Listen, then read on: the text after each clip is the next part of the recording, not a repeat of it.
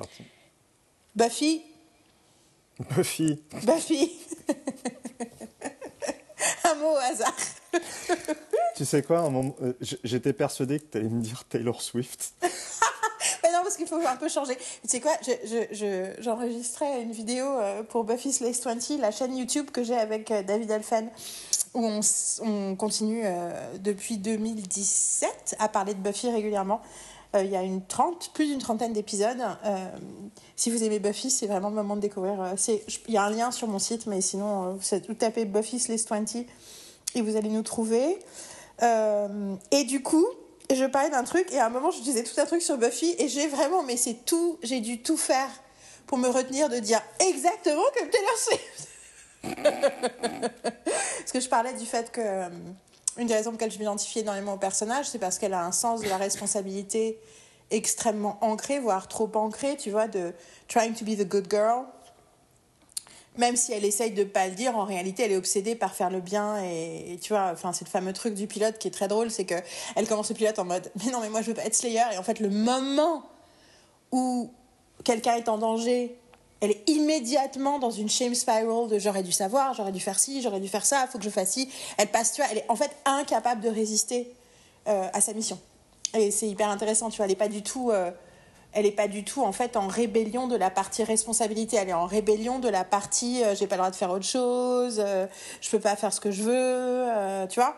Mais jamais mm. le, sens du devoir par rapport au fait d'être une protectrice, c'est quelque chose qui est complètement, enfin tu vois, qui est irrépressible chez elle dès le départ. Et c'est très intéressant. Et et moi, je m'identifie énormément à ça en fait. Moi, c'est la partie à laquelle je m'identifie le plus. Et ce qui n'est pas le cas pour tout le monde, d'où la vidéo. Euh, vous découvrirez, c'est euh, l'épisode, je ne sais plus quel épisode, mais c'est un épisode qui va être en ligne dans pas très longtemps. Et, euh, du coup, j'étais en train de penser, putain, mais c'était leur c'était Swift dans son documentaire Miss Americana qui dit en gros toute ma, ma philosophie, tout mon truc depuis que je suis née, c'est be good, be right, be thought of go as good. Enfin, tu vois, en plus, au-delà d'être vraiment quelqu'un de bien, mais aussi d'être vu comme quelqu'un de bien et d'essayer de toujours anticiper quand qui que ce soit peut imaginer quelque chose de négatif sur toi pour pouvoir prouver que tu es une bonne personne, qui fait le bien, qui fait les bonnes choses et tout ça. Et qu'en gros, tout ce qui s'est passé avec sa carrière en 2017 a complètement fait dérailler. Euh, ce sens de. Parce que d'un coup, tout le monde la traitait comme si elle était quelqu'un d'horrible, et du coup, elle a, du tout reconsidéré comment elle se pensait, en fait, parce qu'elle a dit, mais en fait, je peux pas me baser sur l'opinion de Internet, parce que sinon, I'm gonna die. et euh, voilà. Et donc, du coup, du coup tu m'as. Voilà. J'allais pas parler de Taylor du tout. Ta faute, entièrement ta faute. Voilà, donc là, ceux, ceux qui en ont marre de Taylor Swift me détestent, ceux qui veulent entendre parler de Taylor Swift m'adorent.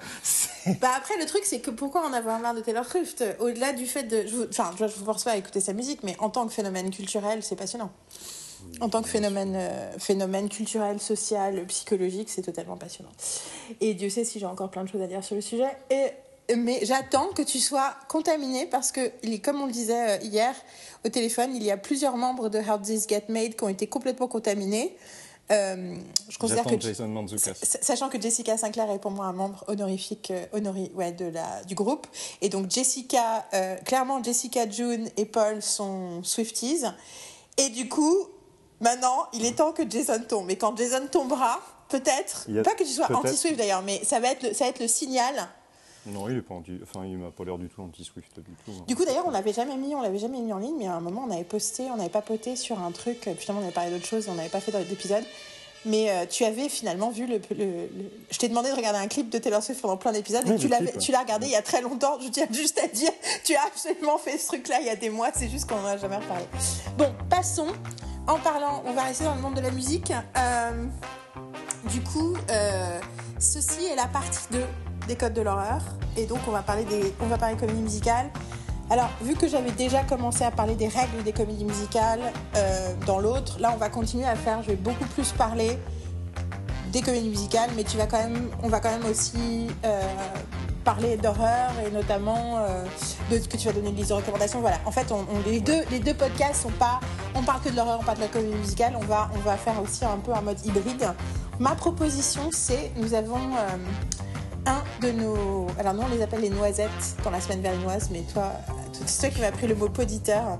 Euh, donc, euh, une, une, noisette poditeur, euh, Maxime, nous a écrit un mail après sur les codes de l'horreur où il parlait de plusieurs, de plusieurs éléments. Ironiquement, il m'a écrit un super mail il y a un an et demi.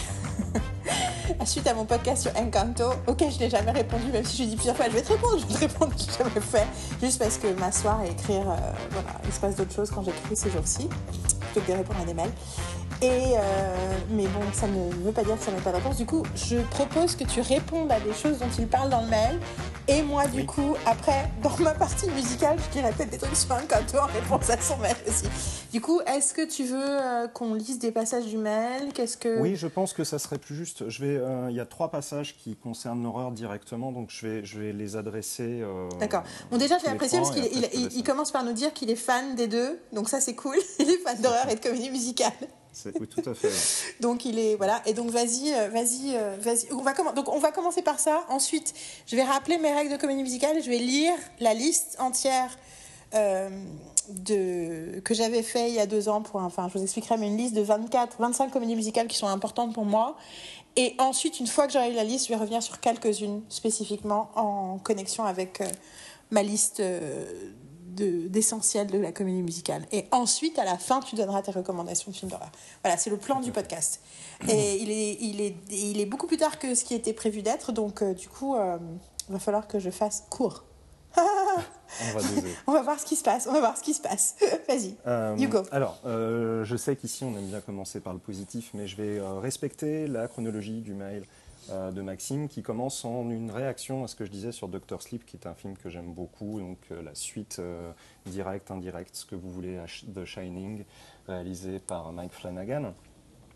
Donc il dit Je suis un, un, fervent opposant à Doctor Sleep, même si la scène du bébé mort d'overdose est une super scène. Et le Là tu fais What? Attends, c'est pas, pas fini. Le chat détecteur de passage d'arme à gauche me fait fondre le cœur, et je suis d'accord avec lui. Euh, je pourrais détruire le film scène par scène, ou presque.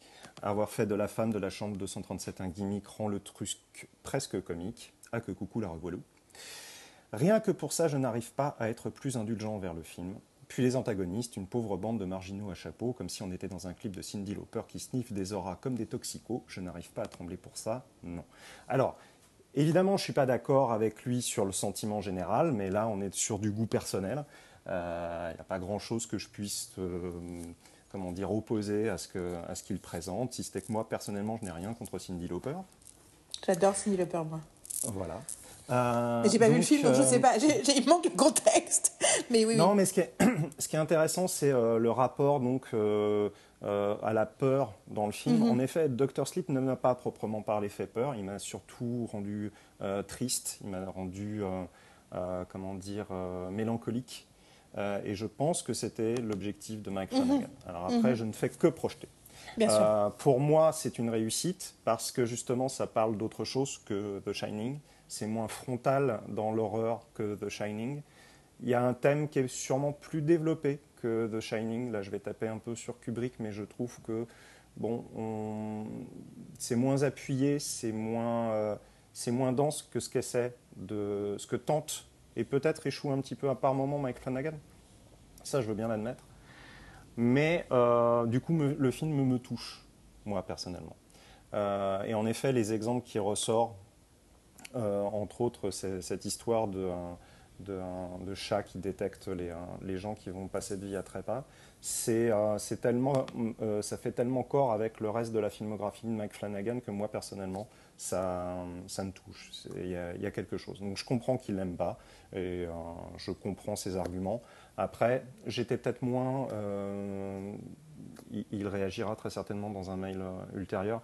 J'étais moins dans la révérence que ça sur le, film de, Kubrick. Mhm.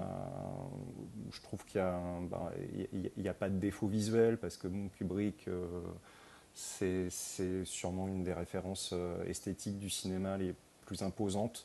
Mais euh, je trouve qu'au niveau, euh, au, niveau thème, narration, euh, gestion des personnages, je suis pas non plus, je suis pas à 100% dedans quand, mhm. quand, je le revois.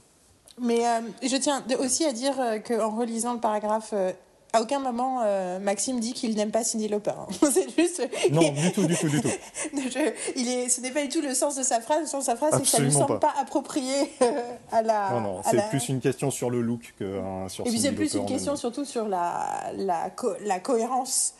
Enfin, la cohérence. Sur le fait que euh, c'est pas ceux qui l'attendent de ce moment-là. euh, Non, voilà. Mais je tenais, je faisais quoi en le lisant Je disais, ah oui, non, mais en fait, j'étais injuste. Je ne voudrais pas qu'on imagine que je pense qu'il aime pas Cindy Lauper. Mais après, c'est peut-être le cas, mais en tout cas, en tout cas c'est pas ce qu'il a écrit. Mais euh, non, mais bien sûr, après, c'est totalement passionnant parce que euh, je pense qu'on est tout le temps confronté à cette question-là euh, dans nos réflexions, notamment parce qu'on essaye d'être très. Toi et moi, on est, on est, on est fan de, de pensée critique et de et de d'honnêteté intellectuelle. Et c'est vrai que du coup, euh, la, ligne entre... euh, alors, objectivité et subjectivité sont des termes compliqués, mais la ligne entre une critique... Enfin, voilà, jusqu'où notre appréciation personnelle et notre ressenti personnel entrent dans la, le type de d'analyse qu'on offre à une œuvre. Enfin, tu vois, c'est toujours, on est toujours dans un truc, tu vois, de, que, dans, dans un sens comme dans l'autre, que ce soit, euh, à, on va donner le bénéfice du doute à quelque chose parce que on a eu un attachement personnel euh, qui fait qu'on voit des choses et on se permet de voir des choses. Enfin, c'est que c'est de façon Oui, quand on, on- aime, on- quand on quelqu'un, ils sont plus beaux voilà, et quand on, est et quand on n'aime pas quelqu'un, on le trouve insupportable. Tu vois, c'est c'est et c'est Le, vrai le- pour les le œuvres simple aussi. fait de faire une suite à Shining pourrait paraître comme quelque chose façon, de, oui. très, de, de très mercantile et de vouloir surfer sur quelque chose. Moi, je pars du principe, connaissant un petit peu l'œuvre de Mike Flanagan, que sa démarche est sincère, donc j'ai pas ce blocage. Oui, mais après, je sais pas si c'est le blocage de Maxime non plus. Tu vois, peut-être qu'il avait Je pas ce blocage non non plus. C'est peut-être juste que stylistiquement, ça l'a complètement. Genre, il a Ah, fait genre, what the fuck, quoi. Il a pas réussi à rentrer dedans. Et du coup, euh, pour lui, c'est genre, mais. Et en fait, quand tu rentres pas dans un film, Ah, non. Il y a une accumulation du what the fuck. Ouais, t'es là, mais vrai- vois- Et au bout d'une heure et demie, t'es là, mais c'est vraiment, mais n'importe quoi et tout. Alors que. Enfin, pour une fois de plus écouter How This Get Made, c'est une des raisons pour lesquelles je pense que c'est totalement passionnant. C'est parce que tu, on joue aussi sur qu'est-ce qu'on décide de. On revient à la suspension de l'incrédulité. C'est qu'est-ce que tu décides de croire, à quoi tu décides d'adhérer, ou ton psyche décide d'adhérer à ton corps défendant. Et du coup, pourquoi tu as l'impression que ça parle ton langage ou pas, quoi. Après, J'essaie de me souvenir la- le dernier film qui m'a fait cet effet-là, où en fait, il n'était pas si mauvais que ça, mais en fait, j'ai tellement accumulé les trucs qui m'ont énervé. Ah bah The Killer de, euh, de, de Fincher. Ah. Fondamentalement, c'est pas une merde, mais j'étais énervé à la fin, quelque chose de merveilleux. Bah, c'est rigolo parce que du coup, tu as un, un des, un des trucs dont parle Maxime dans son, dans son mail, c'est de La La Land.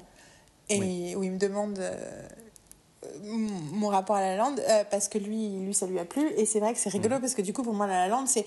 Alors, La La Land, c'est plus compliqué que ça parce que La La Land, il y a plein de choses qui m'ont dérangé. Mais je suis restée du côté du film pendant tout le film. Je suis restée du côté du film jusqu'à une heure après le film. C'est-à-dire que j'ai vraiment essayé. Mais tu vois, même pas, tu vois, j'étais. Tout ce qui. hein, j'étais là, c'est pas grave, c'est pas grave. Non, mais. Tu vois, je. Qu'est-ce que. Ok, tu vois, je, je prends ce que le film me donne, je. Je, je. Tu vois ce que je veux dire? Tu vois, t'es dans le truc, et puis en fait. C'est comme. Récemment, je parlais avec des amis et on est dans un groupe d'amis depuis très très très longtemps. Et il y a une personne dans le groupe avec qui je m'entends pas très bien. Je pense surtout que c'est une personne qui m'aime pas vraiment, enfin qui m'aime pas beaucoup. Et du coup, je trouve toujours un peu vaguement désagréable. Mais ça se trouve, c'est pas par rapport à. Enfin, tu vois, c'est. Et j'en parlais et on parle et à un moment, je fais en fait, je crois que moi, je suis. En fait, je crois que moi, je l'aime pas beaucoup. et j'ai mis 15 ans à m'en rendre compte. Juste parce que. À chaque fois, je dis, mais non, non, mais tu te fais des. Et tu t'autorises pas à dire, en fait, I don't like this guy. Et dans le sens, Ouais. pas. Et j'ai aucune raison. C'est quelqu'un de. C'est juste, il n'y a pas d'atome crochu. Enfin, tu vois, c'est pas quelqu'un. C'est euh, ça, oui, c'est y pas un- langage, Le truc passe pas. ouais. Et, et pour le coup, c'est un peu différent. La La Land, mais du coup, bah, tu vois, voilà, je, je vais dire, je vais dire ce qu'il a écrit sur La La Land, du coup, on va- comme ça, on va. proposer. Donc, il, il écrit euh, J'ai tr- j'ai très hâte de t'entendre descendre La La Land parce que je ne comprends pas ton rejet. Après, je l'ai vu à une période de ma vie où ça a trouvé un fort écho en moi. Je ne suis pas sûre que ça aurait le même effet si je devais le revoir, ce dont je n'ai pas envie, cependant, ce qui reste un signal sur l'absence de lien dans le temps avec le film. Effectivement, je trouve ça intéressant. Donc, moi, je vais le voir. Nous, on l'attendait, mais genre, j'ai vu une photo de Emma Stone et Ryan Gosling danser où elle est dans sa robe jaune danser devant euh, les Hollywood Hills sur les Hollywood Hills euh, dans la nuit et tout J'ai vu cette photo genre un an et demi avant la sortie. Je n'en pouvais plus d'attendre ce film. J'avais énormément aimé Whiplash, ce que j'ai en partie reconsidéré depuis. Mhm. Enfin, pas la qualité du film, mais ce que ça raconte, euh, notamment à cause de la lande. Euh, putain, mais en fait, en fait, je vais faire, je vais, dire, je vais parler de la lande. Peut-être que c'est, peut-être que juste faire une heure sur la lande, c'est le, c'est le meilleur moyen de parler des comédies musicales. bon, whatever. Uh, I'm gonna go for it. Um, donc, je suis allée le voir dans des conditions. Après, c'est pas des conditions idéales parce que c'est des conditions où tu attends le film tellement. Je pense, en fait, dans ma vie, plein de fois, je me suis dit que je m'étais gâché un film en attendant trop de films. En réalité, maintenant que j'y repense, il y a peu de films où je regrette. J'ai l'impression que chaque fois que j'ai été déçue, ben c'est un film que j'ai continué à pas aimer. Parce que mon truc dans la vie, c'est de revoir les films. Pour le coup, j'ai pas revu La Lande. Mais beaucoup de films où j'ai un doute, je revois les films, je réexplore, je réexamine. Et en fait, généralement, bah non, en fait, si j'étais déçue, c'est parce que c'est parce que j'étais déçue, quoi. C'est juste parce que le film euh, répondait pas, euh, enfin, n'est pas un film que j'aime. Je pense pas que, je sais pas si je me suis vraiment gâchée. Tu vois, parce que pendant des années, j'ai cru que je m'étais gâchée Roméo et Juliette. Parce que pareil, Roméo et Juliette, moi, j'étais fan de Angela à 15 ans. Euh, j'avais vu Léon DiCaprio dans Mort ou Vif, où il explosait l'écran alors que c'était un film débile. Mais du coup, c'était impressionnant à quel point il explosait l'écran. Euh, Baz Luhrmann, j'avais vu son. Enfin, je, je, pense que je l'ai raconté plein de fois dans le podcast, mais euh, je, je, te l'ai raconté, je sais pas si je l'ai raconté, mais quand j'avais 12 le j'ai fait Cannes 92 avec ma mère. J'avais des accrèdes à Cannes 92 avec ma mère, donc j'avais 11 ans et demi, et on a fait Cannes. Et euh, j'ai jamais, jamais retourné à Cannes, mais on a vu un paquet de films en mhm. compétition et pas en compétition. J'avais une accrède comédien. Et ma mère voulait aller voir un film. Euh, je me rappelle à l'époque, elle m'avait dit c'est comme. Euh, j'ai oublié comment il s'appelait, mais les, les, le frère et la sœur canadiens euh, qui font du patin à glace, qui étaient très connus dans les années 80, et, mais qui, qui gagnaient jamais des prix parce qu'ils tout, ils suivaient jamais les règles. Enfin, tu sais, ils étaient un peu subversifs dans leur style. Tous les gens qui écoutent hurlent le nom des patineurs, notamment, je pense, Astira. mais parce qu'on a échangé sur le patinage récemment. Anyway, tout ça pour dire que eux, j'ai envie de dire les Montaigu, mais Donc, tout le temps, ma mère m'avait dit Ouais, il y a un film euh, que j'ai envie de voir, c'est genre ça, mais dans le monde de la danse. C'est comme ça qu'elle avait vendu le film. Donc, j'avais 11h30, hein, je rappelle. Et du coup, sauf que le film était à minuit ou à 11h30, et du coup, ce jour-là, on était naze, euh, et donc on n'est pas allé le voir. Le lendemain, tout Cannes ne parlait que de ce film. Parce que pour avoir des accrèdes, les, les places pour aller voir les projections euh, des films en compétition avec des accrètes comédiens euh, petit niveau, fallait aller au, au bureau comédien avec les places genre à 8h du matin pour essayer de choper des places pour 8h30. Parce que jamais tu vas à la... Enfin, il y a trois projections par jour. Enfin, à l'époque, c'était en 92, c'était comme ça. Moi, j'ai jamais retourné. Mais tu vas jamais à la projection de 20h où il y a 200 000 personnes. Tu vas à la projection presse de 8h du matin parce qu'il y a beaucoup moins de gens et que tu peux avoir plus facilement des places. Et donc, du coup, nous, ce qu'on faisait, c'est qu'on allait voir les films en compétition le matin et ensuite, on allait voir les les trucs parallèles, y compris euh, il y avait une, euh, rétrospective Blake Edwards et j'ai demandé un autographe à Blake Edwards euh, qui était là. And it's... Anyway, Pig Panther, La Panthère c'était un de mes films préférés quand j'étais gamine et du coup bon voilà bon tout ça pour dire que c'était un peu c'est pour ça que peut-être pendant longtemps je voulais aller à Cannes et entre, temps je me dis il faut que jamais que je retourne à Cannes parce que c'est tellement une expérience idyllique ce souvenir avec ma mère de Cannes 92 et toujours est-il que le lendemain, donc au bureau euh, des comédiens, des machins, dans tous les trucs, en plus on n'avait pas de fric, donc on passait notre temps à tourner. À l'époque, il y avait des trucs du MIP au sous-sol avec plein de trucs. On, tournait dans tous les trucs pour essayer de trouver des gens qui donnaient de la bouffe gratos. C'est des glaces, des machins, juste parce que. Voilà. Et du coup, tout le monde parlait du film. Tout le monde parlait tellement du film que deux jours après, ils disent bah, en fait, on va le remontrer, mais dans la salle du festival, la grande salle du palais du festival, et euh, à minuit et demi. Et donc on allait voir un film qui s'appelait Strictly Ballroom de Baz Luhrmann, qui était un premier film de ce jeune Australien.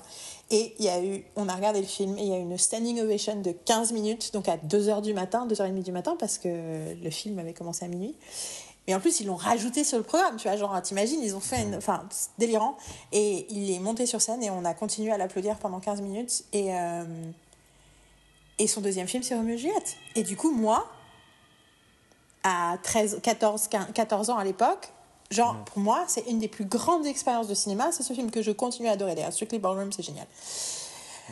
Et d'ailleurs, euh, c'est rigolo parce que c'est pas une comédie musicale, mais c'est quand même une- un film où la musique, c'est presque, il y a un côté presque vidéoclip dans ce film. Et du coup, euh, si vous n'avez jamais vu, ça s'appelle Ballroom Dancing en français. Une fois de plus, c'est le truc. Si vous n'avez jamais vu ce film, c'est un, c'est un bijou. C'est un bijou. Il est très connu en Australie. Ils l'ont passé à la télé russe le jour de Noël. Et du coup, moi et ma copine australienne en Russie, on a passé une heure pendant qu'on faisait, on fêtait Noël avec le groupe des étrangers. On a passé une heure toutes les deux dans la cuisine parce qu'elle et moi, on était les deux seules personnes qui connaissaient le film. parce qu'elle m'a dit, ah bah non, en Australie, on le regarde tout le temps, il est hyper connu et tout. Anyway. Du coup, euh, tout ça pour dire que mon attente de Juliette était monumentale. Je savais le jour de sa sortie. J'avais rendez-vous à quelqu'un le jour de la sortie. Ils ont décalé la sortie d'une semaine. J'ai dû aller voir un autre film. J'avais la BO que j'ai acheté dix jours plus tard. J'ai attendu ce film tellement que quand je l'ai vu, j'ai pas beaucoup aimé et j'ai cru que je m'étais gâché le film. Mais c'est rigolo parce que là on revient. C'est c'est rigolo parce que je parle de Baz Luhrmann, je passe de Baz Luhrmann, mais j'ai un moulin rouge pour moi, c'est un crime contre l'humanité. Donc en moi, j'ai arrêté, j'ai arrêté de voir tout ce que Baz Luhrmann a fait depuis Moulin Rouge. Moulin Rouge, j'ai pas su. Mais, et c'est rigolo parce que du coup, j'ai pas vu Gatsby. J'ai vu et apprécié Australia. Pas vu. Et d'ailleurs, ironiquement, c'est celui où il y a le moins de musique. Euh, mais euh, c'est pas, pas génial, mais j'ai, I've, I've enjoyed it. Euh, tout ça pour dire que Romeo et Juliette, des années plus tard, je l'ai revu, j'ai fait, mais non, mais en fait, j'aime pas ce film. Ouais. Je voulais adorer ce film. Il y avait tellement de choses que j'adorais dans l'idée du film. J'adore. le- Mais en fait, le truc, je sais pas s'il a commencé à prendre de la coke ou s'il a arrêté euh, de prendre ses, ses médicaments euh, de- pour ADHD, mais je trouve que tous ces films sont insupportables d'hystérie. Et euh, du coup, euh, et pour moi, je me rappelle, j'ai vu Moulin Rouge, j'ai attendu hyper longtemps parce que du coup, dans ma tête, il y avait encore Tu t'es gâché Roméo mais en fait, c'est un grand film. Donc, quand Moulin Rouge sort, genre, tu vois, j'attends aussi. Finalement, je vais jamais le voir au cinéma parce que j'habite en Allemagne à l'époque, il n'y a pas de cinéma. Bon, whatever. Je finis par le voir très longtemps plus tard euh, sur un projecteur chez des amis, avec plusieurs amis. J'ai cru que j'allais exploser en vol, en fait. Dès la première chanson, mais en fait, il y a un premier truc qui se passe qui est terrible pour moi, c'est que Ewan McGregor rencontre une rencontre euh, des, des artistes. Il arrive à Paris, il rencontre des artistes dont Toulouse-Lautrec et Eric Satie. Ouais. Et ils sont en train de parler de je sais pas quoi et tout. Et là, ils chantent Sound of Music. Ils chantent The Hills are alive with the sound of music. Et là, Eric Satie dit oh, This is brilliant! Et à l'époque, j'habitais avec euh, mes, mon pianiste euh, musique classique. Et donc, j'avais, euh, j'explorais beaucoup euh, ce que c'était que la musique classique. Et, euh, et, et en fait, je dis pas que Satie aurait pas aimé The Hills Are Alive with the Sound of Music, qui est a pretty good, you know, melody. Mais il y avait quelque chose de tellement. Mais quand même, ça semblait tellement forcé, genre on n'en a rien à foutre de la vraie histoire, on n'en a rien à foutre de ces gens-là, on n'a rien à foutre de l'art et de c'est quoi de la bonne musique et de la mauvaise musique, on s'en tape. On va juste coller des trucs ensemble. C'est en fait, tu sais quoi? Moulin Rouge est aux comédies musicales parce que WandaVision était l'histoire de la télévision. Ce que je veux dire, genre, en fait, les gars, vous avez lu trois pages Wikipédia sur des séries, mais vous avez jamais. Vous, vous- you don't love TV. This Non, is mais après, ta théorie, ta théorie sur la coke, euh, Moulin Rouge, c'est un film. c'est- c'est- Enfin, après, je veux pas non plus euh, jeter l'opprobre à Baz Luhrmann. Ça se trouve à cette époque-là, il en prenait pas, mais ça sent le film sous coke quand même. Et du coup, non, mais en fait, en fait, moi, ce qui me dérange, c'est en fait que la, le traitement musical est grossier. Oui. Et d'ailleurs, c'est aussi pour ça que je déteste ma, ma mamie. En fait, c'est ça. j'ai- Je en fait, ceci est un podcast sur les musicales que Rouge, je euh, j'ai trouvé déteste. Moulin Rouge vulgaire en fait. J'ai trouvé Moulin Rouge Mais, vulgaire. Mais après, oui, et puis pas mais spécialement en termes de que thématique ou machin, mais en termes de, en termes de traitement de la musique, traitement du. Traitement esthétique, traitement musical, oui. J'ai ri- rien contre le, j'ai rien contre le côté pastiche, j'ai rien contre le côté euh, euh, clash. Je veux dire, j'a- j'adore l'utilisation de la musique dans Marie-Antoinette. euh, Enfin, tu vois, il y a plein de trucs. Ça me dérange pas du tout le côté. C'est juste que là, je trouve que surtout c'est c'est grossier, voilà. Et, euh, et du coup, je reviens à ma liste euh, que j'avais fait, donc qui est. Ah, ça, me fait, ça me fait penser que là, je suis en train de, de projeter, euh, parce que tu as Nicole Kidman qui est, euh, Ouais. qui, est dans, euh, le- qui est dans Batman Forever de Schumacher, Ouais. et, euh, et donc dans Moulin Rouge, et je me dis que Moulin Rouge est presque moins camp que. euh, est, est presque plus camp, pardon, que, euh, Ah, mais que clairement. Batman et Robin. Donc, c'est que je trouve d'une vulgarité sans nom et d'une laideur absolue. Mais Moulin Rouge, ça m'avait ouais, ça m'avait vraiment choqué. Et je te dis, j'ai vraiment coupé avec, euh, avec, avec Lourman, mais euh, d'une force euh, totale. Euh, à, à partir du moment où j'ai vu Moulin Rouge, Roméo et Juliette, je, voilà, m'avait pas laissé un, Mais franchement, un- un please, souvenir do me a favor, Ouais. watch Strictly Ballroom, parce Bah, que du coup, ouais, ça me donne envie. Du coup, c'est tellement. En fait, c'est du tel- En fait, quand je l'ai revu, je l'ai montré à Carole qui l'avait jamais vu. Je l'ai revu, j'étais là, mais qu'est-ce que j'aime ce film? Puis il y a des trucs très basiques dans le film et des trucs pas du tout basiques et barrés et tout. Et je te regarde le truc et tu fais. This is so good Why? Why? Anyway. Euh, du coup, euh, donc ma mamie a un peu pr- même problème. euh, mais en fait, c'est- J'ai donc jamais ma vu liste. Mia, mais- Ah mais chaque fois que les gens disent ah mais c'est mes comédies moi j'aime les comédies musicales comme Mamma Mia je suis là this is a et ça de Schande comme on dit en allemand c'est une honte. Et ce qui se dit en, yiddish aussi c'est une honte. Et c'est parce que l'autre jour on a eu ce- cette conversation là Carole a eu le malheur de dire un truc juste pas trop négatif sur Mamma Mia. Et j'ai fait- une tête et Marine est partie d'un fou rire en mode en mode the judgment on your face. Ah, il y a des films comme ça. non, mais c'est- mais mais ça te Bon, fait après, réagir. hein, célèbrement, je n'aime pas Meryl Streep, donc du coup, euh, ça aide pas. Ah, c'est vrai? D'accord.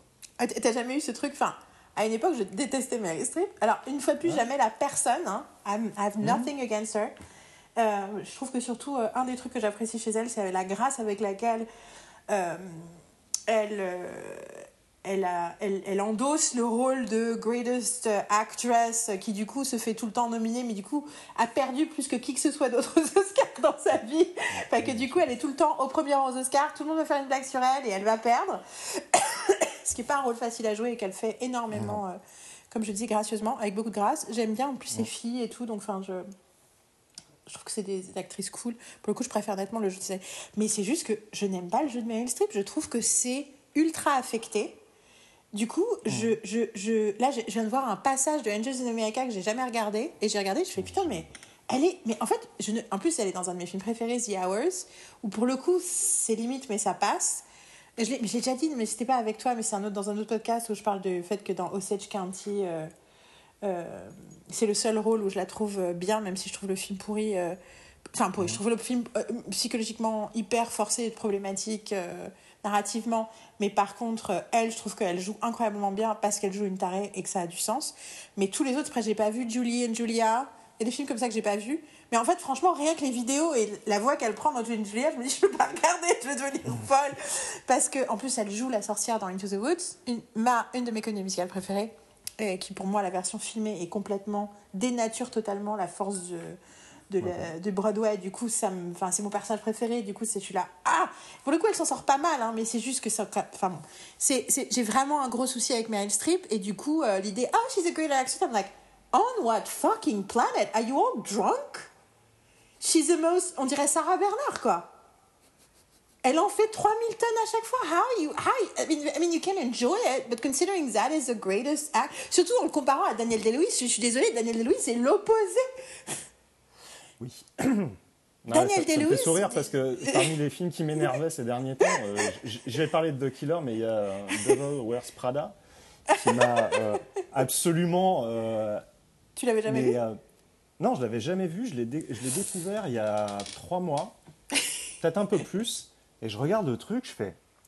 I never like that film. non Enfin, I never like that film. bon. Je le déteste pas du tout, mais c'est vrai que pour le coup, j'ai toujours trouvé que c'était un film qui était très bancal en termes de narration. Ah, il y a des trucs cool dedans, mais bon. Il y a Mais des du trucs coup, cool, bien sûr. mais en fait, c'est Et il y a rigolo, des, a- il y a, truc. il y a des, a- il y a, il y a des des actrices incroyables. j'adore.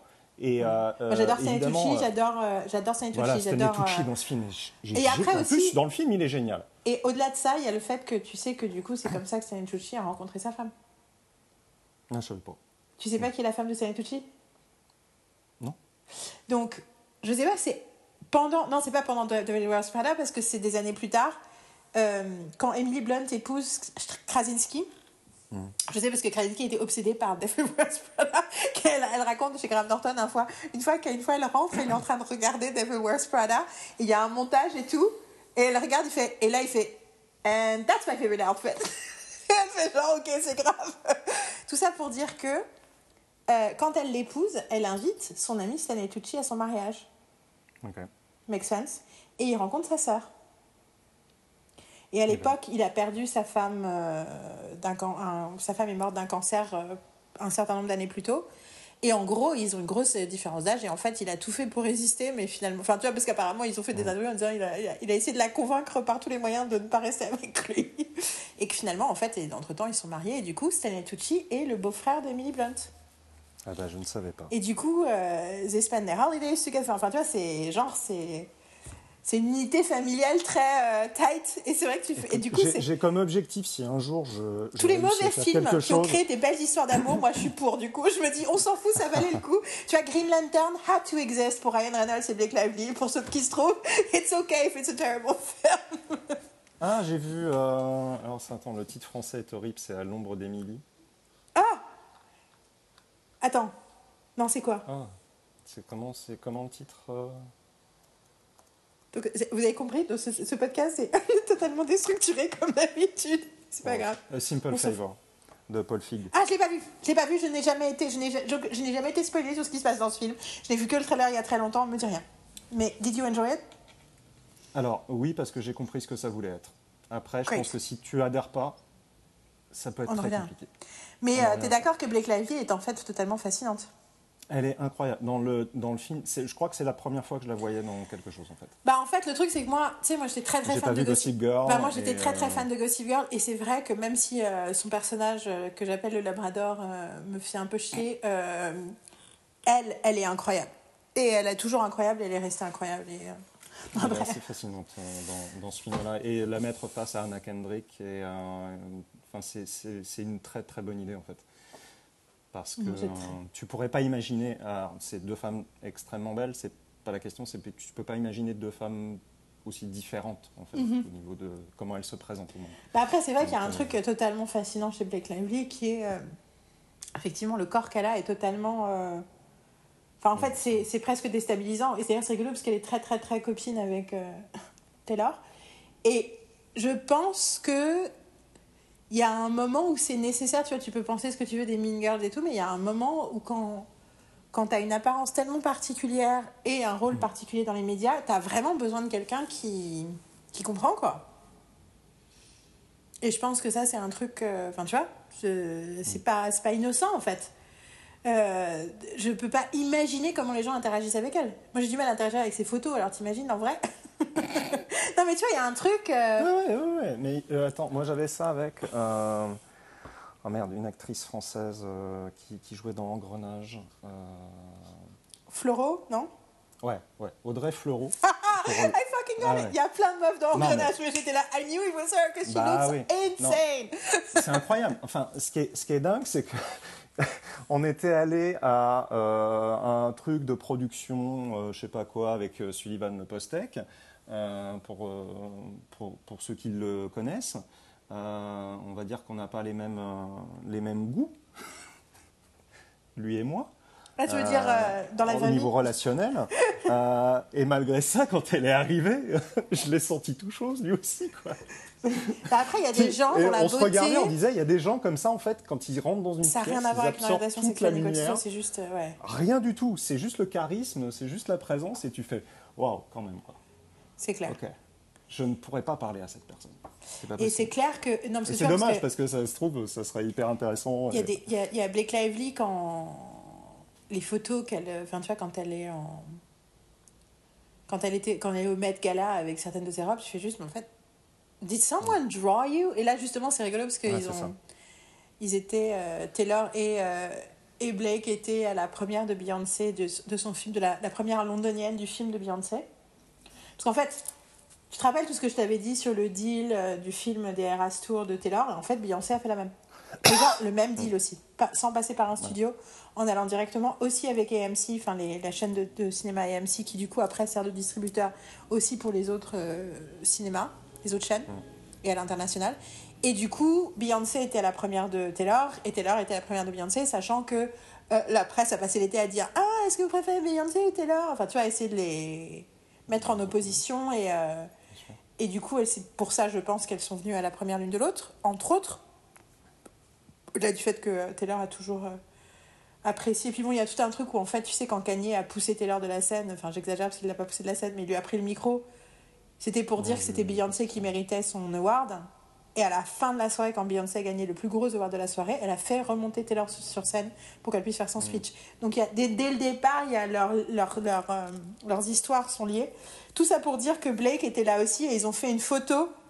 Elles ont fait une photo où elles ont euh, euh, genre euh, où elles montrent où elles sont l'une derrière l'autre je sais pas quoi enfin, c'est un truc ultra ultra sexy mais sexy fun genre nous on est on s'amuse et Ryan Reynolds a reposté la chose où il a remplacé la tête de Blake et la tête de Taylor par lui et le mec de Taylor en disant I have no re- recollection of this moment. anyway, tout ça pour dire que je pense que c'est effectivement quelque chose. Euh, c'est pas anodin de ressembler à ça et je pense que ça. ça T'as besoin de gens qui- qui- voilà. Simple, euh, euh, Simple ça parle de ça aussi. Il, il- il joue là-dessus ouais, c'est ça. euh, énormément, C'est mais ce que elle j'ai cru vraiment quelque chose. Elle n'est pas juste. euh, c'est c'est ça que j'ai apprécié et c'est là où j'apprécie le travail. Alors, après Paul Fig, il y a des films j'aime, il y a d'autres j'aime pas. C'est très irrégulier ce qu'il fait, mais par rapport à son traitement des personnages féminins et des actrices en général, j'aime beaucoup ce qu'il fait. J'aime beaucoup ce qu'il leur permet en fait. Et euh, je trouve qu'un Blake Lively, dans, dans ce film-là, peut-être réalisé par quelqu'un d'autre, elle aurait été un petit peu plus éthérée, un petit peu plus lointaine. Euh, juste euh, extrêmement belle et fascinante et point. Elle est plus que ça dans le film. Euh, elle a un langage, elle a une, elle a une diction, elle a une présence. Elle est vraiment, elle m'a vraiment bluffé. C'est con à dire, hein, mais jusqu'ici je ne savais pas qu'elle était bonne actrice. Voilà, c'est Non, non, très. Euh, c'est juste que je l'avais vue nulle part. Je, je la voyais juste de loin. Je, je la voyais pas forcément dans des films euh, avec une, comment dire. euh, Enfin, je l'ai pas vue dans des films que j'ai appréciés dernièrement, donc je me disais non, mais enfin, elle est extrêmement belle, elle- et, mais elle est pas, peut-être pas très bonne actrice. Je l'ai vue là-dedans, non? Je pense qu'elle est très bien. Non, mais je pense oui, qu'elle en a effet, une- il y a le blocage du physique qui fait que tu, quand tu penses à Blake Lively pour un personnage, ça doit être super restrictif pour elle parce que tu, voilà, tu, tu lui donnes pas ce que tu donnerais même à, euh, je vais dire une connerie, hein, mais euh, même à, à Scarlett Johansson, qui est pourtant Ouais. euh, aussi assez irréelle comme, euh, comme femme. beauté. Mais après, bon, euh, c'est-à-dire que donc déjà, il y a effectivement la problématique, euh, les, on lui envoie pas beaucoup de scripts intéressants. Il y a aussi le fait Ouais. qu'elle a, qu'elle a fait quatre enfants en l'espace de... Oh, mais bien sûr. pas beaucoup d'années. Bah, euh, bah, tu tu vois, voilà, c'est juste que she got shit to do. Euh, après, euh, Ryan a assez euh, a beaucoup dit l'année dernière qu'il il se concentrait vachement sur tout ce qui n'était pas. Enfin, pour pas être dans des films et faire d'autres choses à côté, notamment en prod et pour tous ces, business, notamment pour justement passer plus de temps avec les enfants. Et je pense qu'en partie, en partie parce qu'il veut être là pendant cette période de leur vie, mais surtout aussi pendant que c'est aussi une façon de libérer Blake. Euh, pour faire d'autres choses. Euh, de toute façon, ils passent leur, maintenant, ils passent leur temps au Pays de Galles avec Sam. J'attends la saison 2 sur Disney+. Plus. Ah, moi, je l'ai déjà vu. Je l'ai déjà vu et euh, I'm not gonna say anything, but God, do I love these people? La bonne nouvelle, c'est que je n'ai pas arrêté de les aimer. Du tout, au contraire. Euh, Tu veux Bon. encore parler de La La Land ou tu, tu veux que ah, je oui, passe oui. un autre non, bah non, non, parce que surtout, j'ai toujours pas parlé de La La Land en fait. Tu veux encore parler de La La Land? J'ai toujours pas parlé de La La Land. J'ai rien dit sur La. Land. Euh, mais du coup, je relisais mon truc et je pense que dans le cas de Mamma Mia, dans le cas de Moulin Rouge et dans le cas de La La Land, euh, c'est rigolo parce que je regarde mes, mes, mes, mes, mes, mes, mes besoins de comédie musicale et il y a heightened reality, c'est présent dans ces trois, y compris dans la version euh, film de Into the Woods. Il y a la cohérence musicale, oui, y compris le fait que dans La La Land, personne ne chante vraiment. Il y a un espèce de côté, euh, euh, j'y touche pas de. Je trouve que la première chanson comme ça, je me rappelle, j'étais là au début, il y a un Wow. problème de son. Euh, expression d'émotion indicible. Ouais, on va dire qu'ils le font dans la lande aussi, dans les autres aussi, y compris dans Mamma Mia. Assumer le ton, oui. Règle de l'univers spécifique, oui. La chanson I Want, oui, il y en a. Par contre, it's not a good fucking story. Dans les trois cas, il y a le problème que je trouve que. En fait, je pense que. Et du coup, je reviens sur la question du film d'horreur parce que, au-delà de pas avoir beaucoup de films d'horreur, c'est un truc qui est très important pour moi dans Buffy. Euh, et dans Supernatural, mais surtout dans Buffy, justement, c'était, et dans Angel, c'est l'idée que l'horreur, le fantastique, le surnaturel te permettent de parler de choses profondes. Et que du coup, tu peux. Enfin, du coup, c'est beaucoup plus évident si tu as quelque chose à dire ou pas. Et donc, je trouve que et Mamma Mia et, euh, et Moulin Rouge euh, me racontent quelque chose de pas très intéressant et savent pas trop ce qu'ils racontent. Et puis, il y a un peu un côté. Euh, enfin, bon, enfin, bon, voilà, il y a un peu un côté collage pas très. pas très pas très délicat de d'émotions et de trucs pour faire genre que les gens vivent des trucs mais en fait c'est pas très subtil c'est pas très authentique c'est pas émotionnellement profond et fort et dans le cas de La La Land, c'est encore plus compliqué que ça. Donc je regarde, là, donc je, reviens, je remonte dans le temps, donc je vois le film, et donc je l'attendais, on l'attendait. En plus, entre-temps, c'était le film préféré de tout le monde, le, le film de l'année. J'étais trop contente de tous les gens qui aimaient La La Land, parce que justement, généralement, une comédie musicale, c'est pas aimé par certaines personnes, donc j'étais genre trop contente que tous mes critiques préférés soient fans et tout machin. Pour le coup, il y avait deux personnes qui n'étaient pas fans du tout. Et après, je me, ça, ça m'a rassurée ensuite. Et en gros, je vois le film, et j'avais pas lu de critique, j'essayais de rien savoir. Je vois le film, et pendant tout le film, je suis là, ok, donc premier, j'ai effectivement ce truc dès le départ. Putain, quand il chante, il chante pas vraiment, il chante sans voix. Mais pas seulement Ryan Gosling et Emma Stone, mais la première séquence qui est donc. Tu l'as vu, La La Non. Donc, c'est la première séquence, t'es dans, es dans un. T'es dans un, un embouteillage classique de Los Angeles où les gens enfin, sont bloqués sur une autoroute avec plein plein de voitures.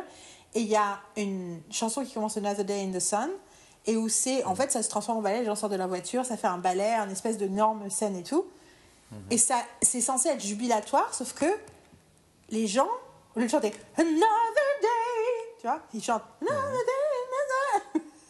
Et pour le coup, c'est rigolo parce qu'une de mes, une de mes comédies musicales préférées de ces dernières années, c'est The Greatest Showman, il y a un peu un côté trop appuyé, je trouve, sur le côté euh, musical.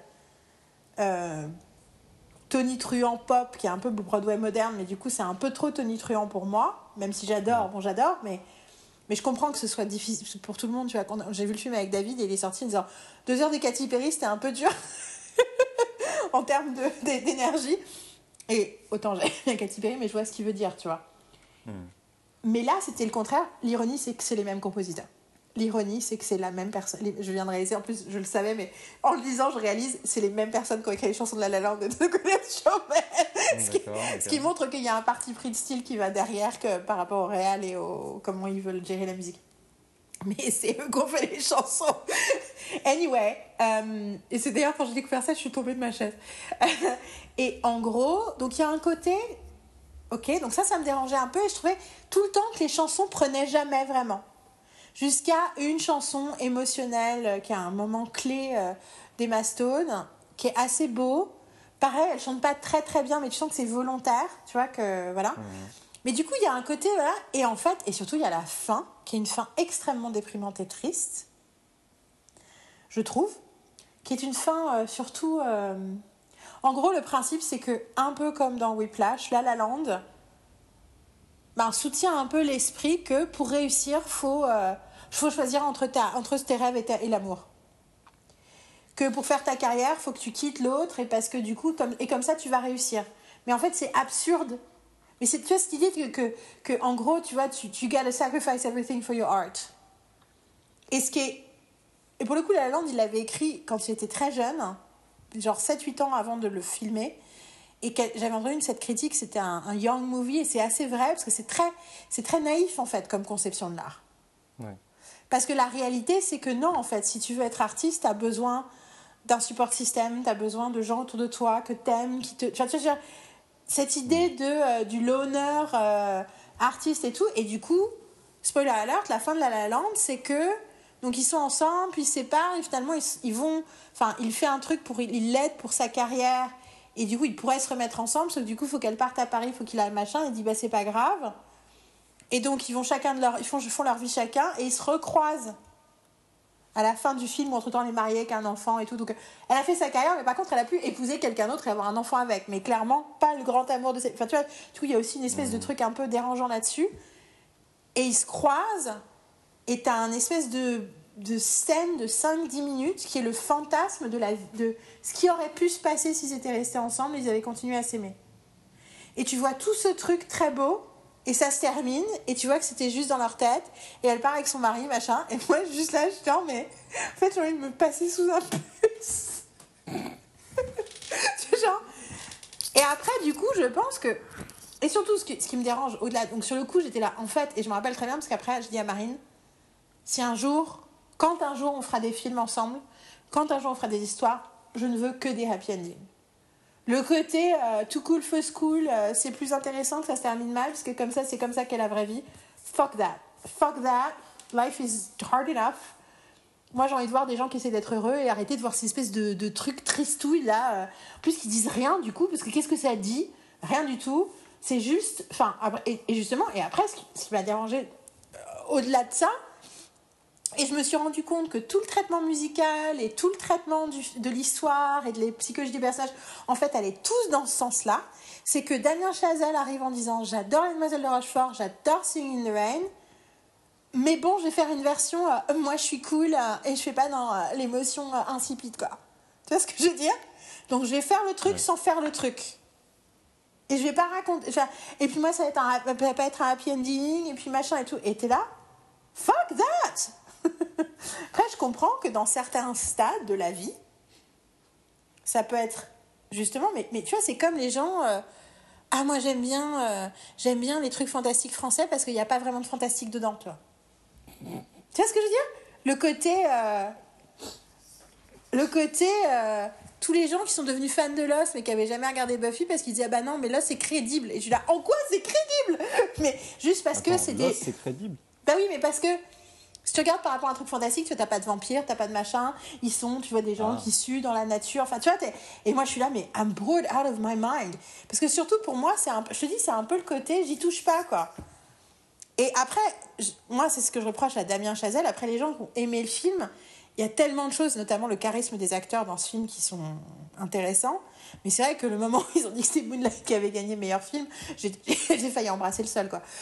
je dis, thank God parce que euh, Moonlight c'est vraiment génial quoi et, euh, et c'est tout le contraire de la et La La Land en plus du coup moi ce que je dis tout de suite c'est moi je n'aime non je n'aime pas La La Land parce que ce n'est pas une comédie musicale. C'est une comédie musicale qui ne veut pas être une comédie musicale en fait. Et y compris dans le fait qu'il n'y a pas de côté ce que je trouve satisfait de façon satisfaisante cathartique. C'est pas complètement vrai c'est une forme de catharsis euh, cette forme et surtout sur tu regardes le truc et en fait du coup moi j'ai pleuré.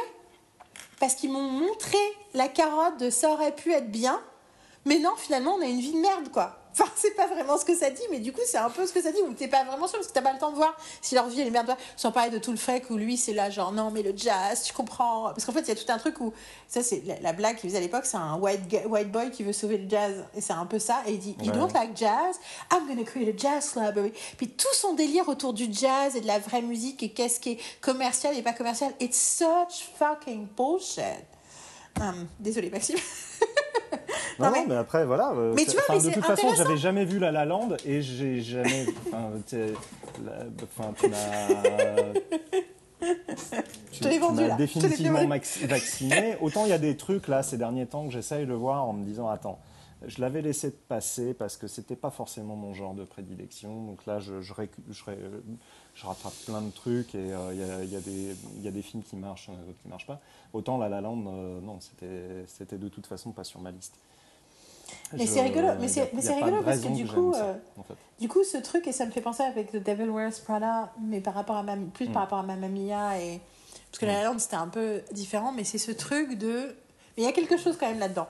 Ce truc de, mais en fait, ça fait penser à mes problématiques autour du féminisme, c'est j'ai passé les années 90 et le début des années 2000 à défendre des trucs où, y compris, pas seulement vis-à-vis des autres, mais vis-à-vis de moi-même aussi, de mes propres comportements judgmental dans ma tête, que j'ai, ah, j'aime bien regarder ça, mais bon, c'est un peu honteux, tout ce genre de trucs. Mmh. Défendre donc les comédies musicales, les comédies romantiques, mmh. les, les valeurs féministes, le fait que c'est la merde d'être une nana dans plein de situations, y compris juste dans ta tête en fait et machin, et tout d'un coup, tous ces trucs-là sont devenus, par une nouvelle génération, prônés comme des valeurs pour tout le monde, mais d'une façon que je trouve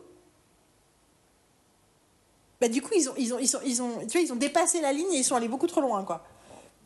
Tu vois c'est que du coup d'un coup Devil Prada c'est un film génial. Et t'es là non c'est pas un film génial il y a plein de problèmes de The Devil ah, non, non, mais tu vois ce que je veux dire? Ou ça c'est un génial non non mais enfin je veux dire il y a- on, on peut toujours con- continuer à garder le truc de entre j'aime quelque chose, ça raconte quelque chose de profond, ça me plaît, ça ose dire des choses et montrer des choses. Il y a des scènes, la scène où, il- où elle explique la couleur bleue. Oui, oui. Céruléane. Non, Il y a des, il y a C'est des génial. scènes qui sont est Il y a des géniale, scènes cette qui sont vraiment bonnes, noyées dans un truc qui, qui me gêne profondément, qui a une esthétique de, de- de mauvaise publicité pour, euh, pour parfum. euh, et qui termine avec quand même un des trucs les plus, euh, les, un des destins de personnages les plus grotesques possibles, de se dire bah non, euh, je, je sacrifie tout pour suivre mon mec bidon dans, dans une région où je qui, sais que je vais qui, pas trouver qui, de taf. c'est qui aussi l'acteur qui joue le mec? Oh, c'est le pire casting possible. Ils ont choisi Adriane Grenier. Ah c'est ça Ah putain, je savais que c'était un truc. Immonde Immonde Alors, Moi, je l'aime bien oui, dans il est beau, hein. il est beau, mais il est nul. Il est nul, il est catastrophiquement nul. Là, pour Après, le coup, non, lui, il n'a pas le même jouer. problème que Blake Lively, tu vois. Non mais il a rien à jouer. Il a rien à jouer dans ce film. Et il le fait pas bien. Oui mais c'est très difficile de bien faire quand t'as rien à jouer. Non, mais en fait, le, le personnage, euh, l'acteur en lui-même traîne avec lui. Et ça, il y est qu'à moitié pour quelque chose. Euh, tout. euh, moi dire, moi le- j'ai aimé Entourage. hein. Je détestais Entourage. Moi j'ai aimé Entourage. mais Ah, je les boy. aurais cramés dès les You're a boy. je- You're a boy. That's why you hated it. Parce que Ah, tu es un homme qui a eu affaire à des mecs qui t'ont énervé dans ta vie et que moi j'ai pas cette problématique là donc I can enjoy it. Euh, Ah non, mais moi, j'ai euh, moi j'ai j'ai beaucoup beaucoup beaucoup aimé. Ça m'étonne pas. Après en plus moi j'ai regardé presque tout Entourage et Non, donc non, du coup c'est une une- j'ai tenu six épisodes. hein. Je vais, je vais, donc non mais c'est ça. C'est-à-dire que ça, ça est, euh, voilà c'est ça. C'est que il y a un côté la première saison c'est tu vois c'est le cliché et, et ça évolue de façon intéressante et d'ailleurs pas spécialement glorieuse pour eux toujours mais de façon intéressante et c'est pour ça que j'ai aimé la série. Maintenant euh, te connaissant ça m'étonne pas que c'était insupportable pour toi. Tu sais, j'ai pas tenu non plus. euh, C'était quoi C'était. Et pourtant, il y a plein d'acteurs que j'adore là-dedans. Silicon Valley. Ah, moi aussi j'ai tenu trois épisodes. J'ai tenu trois épisodes. Pas. Insupportable. Insupportable. Non, je... J'ai rien contre les, les trucs d'hommes, euh, les, les séries ou, ou, les, euh, ou les films où c'est des, des hommes au premier plan. Je suis, j'en suis pas arrivé à Ah non, cet ça. extrême. C'est une forme de a- une représentation d'une forme de masculinité qui est me- juste- Tout à fait. Mais parce qu'elle est Mm. trop douloureuse dans la vraie vie. Et moi, c'est comme, tu vois, je vais pas regarder Handmaid's Tale, quoi. Je veux dire, je peux pas regarder ça.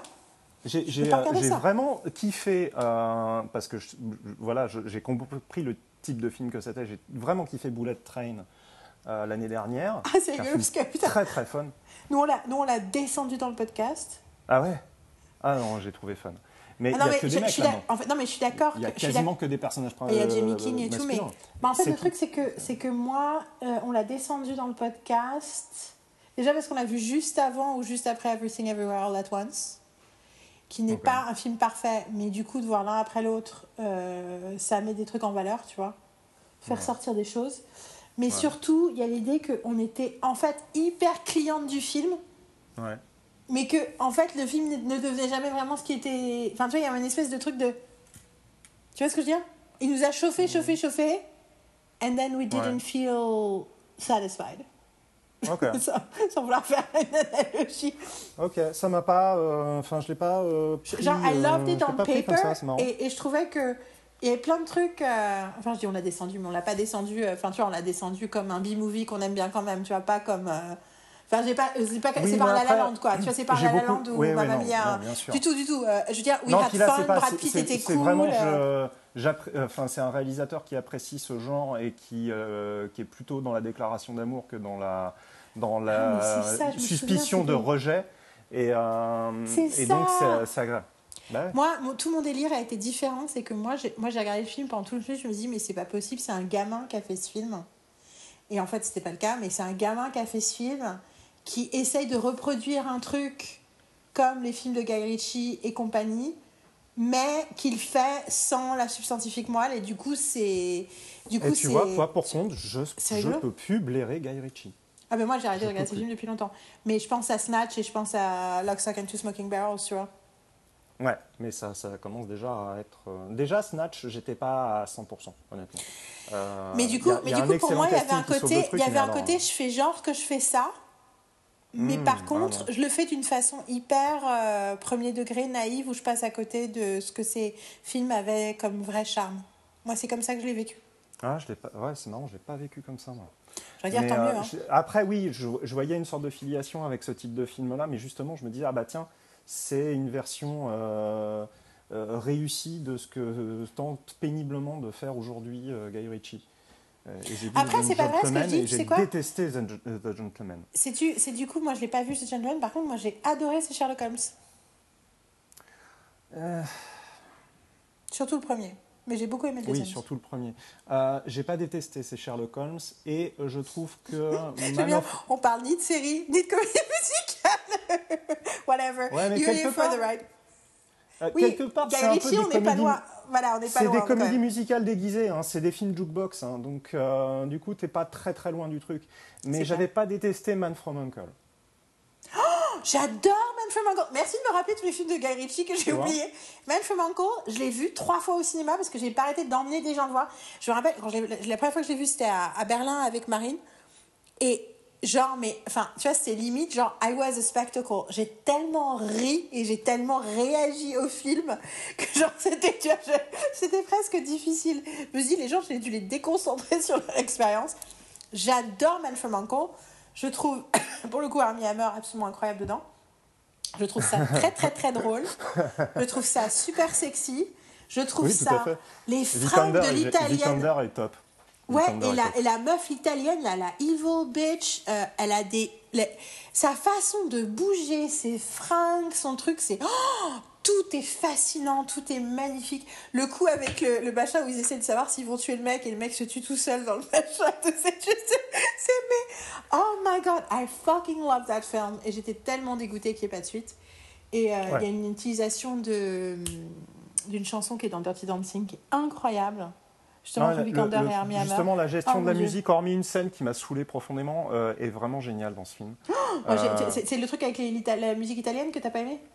Non, le pas du tout. C'est euh, quand il y a la course en buggy qui dure 1000 ans. Ouais. Euh, il y a une musique euh, bah, qui, je pense, qu'aurait pu être supportable si la scène n'avait pas duré 1000 ans. Mais la scène dure 1000 ans et c'est un- c'est Parce que interminable. moi, je pense le truc avec l'espèce de truc avec la musique italienne, là, là, là, là, là, là, pendant qu'ils ont tout le truc. euh, je crois que, je sais pas, il y a un truc dans l'eau avec des bateaux, ils finissent à- dans, dans- avec un camion. Faudrait que je le revoie. Ça fait longtemps quand même. Bon, que en tout cas, j'ai vu. adoré Mais- ce mais- film. En plus, ça commençait à Berlin et tout. Moi, j'étais là, genre. euh, les scènes, à Ber- les scènes à Berlin sont mes préférées, très honnêtement. Ah, moi, je trouve que la, course, la poursuite, là pour le coup, Oui, autant la course poursuite en buggy, j'avais envie de me pendre, autant la course poursuite dans Berlin est géniale. Euh, Incroyable. Donc non, non. film aussi. Après voilà, je suis pas un anti. euh, euh, je continue à regarder d'un œil ce que fait Guy Ritchie, mais voilà, moi par exemple, The, moi, Gentleman, ça m'insupporte. C'est vraiment tout le côté euh, euh, l'homme blanc de 50 ans qui veut se réaffirmer euh, parmi ses films. Donc j'imagine que ça doit plaire à beaucoup d'hommes blancs de, de, de 50 ans, après, le cinéma de Guy Ritchie, mais ça me- ça m'insupporte. J'ai. moi, j'ai le souvenir du jour. qu'il a, j'ai- il est bon à baffer ce mec, sérieux. J'ai- j'ai- j'ai- je me souviens du jour où j'ai écouté l'audio commentary de Snatch. Ouais. C'était le moment où les audio commentary commençaient à être un peu partout et je louais des DVD euh, dans mon endroit préféré euh, qui louait des DVD en anglais. Ce qui, j'habitais en Allemagne à l'époque, c'était pas. Voilà, du coup, j'avais tous les trucs, euh, plein de films qui sortaient pas parce que c'était un truc spécialisé avec des trucs, des imports anglais. Et je me rappelle, et en gros, il commence par dire Ouais, j'adore les audio commentaries, c'est trop bien. Non, non, c'est Paul Thomas Anderson qui dit ça. qui commence un truc en disant Oh, j'adore les audio commentaries, je vous conseille celui-là. euh, parce que euh, machin, il a picolé, donc c'est encore plus drôle. je crois que c'est le début de l'audio commentary de Magnolia où il dit ça. Mais tu dis que Guy Ritchie, et en gros, Guy Ritchie passe son temps à t'expliquer qui est le boxeur qu'il a fait mine dans son film. Tu vois, il dit Ah, bah le mec à droite, là, alors donc c'est un boxeur, il te dit les stats du boxeur, et t'es là. This is Ok. the least interesting audio commentary of my Wow. life. Euh, anyway, tout ça pour dire que. Euh... et Richie fait des comédies musicales. Euh, bon, dis, dis, réponds aux autres, questions, aux autres commentaires Ouais, de ouais, Maxime. on y va, on y va. Euh, alors, donc, je, euh, dans la foulée, il dit, et je trouve ça très intéressant parce que je partage beaucoup ça, euh, globalement, l'inquiétante étrangeté fonctionne bien plus sur moi que l'horreur frontale. Genre, je suis terrifié par bien des moments chez David Lynch ou les scènes de rêve de Caras dans L'Exorciste. Je suis à 100% d'accord avec lui. L'horreur frontale avec le coup de violon qui te fait sursauter, oui, ça marche, c'est efficace, et des fois, ça peut provoquer un sentiment euh, euh, proche de la terreur. Mais en effet, quelque chose de plus, euh, de plus, de plus lancinant, de plus sous-jacent, une sorte de menace que tu vois pas clairement, quelque chose un petit peu ouais, en arrière-plan, de plus subtil. En effet, ça peut me terrifier plusieurs jours après, quand j'y mhm. repense. Mhm.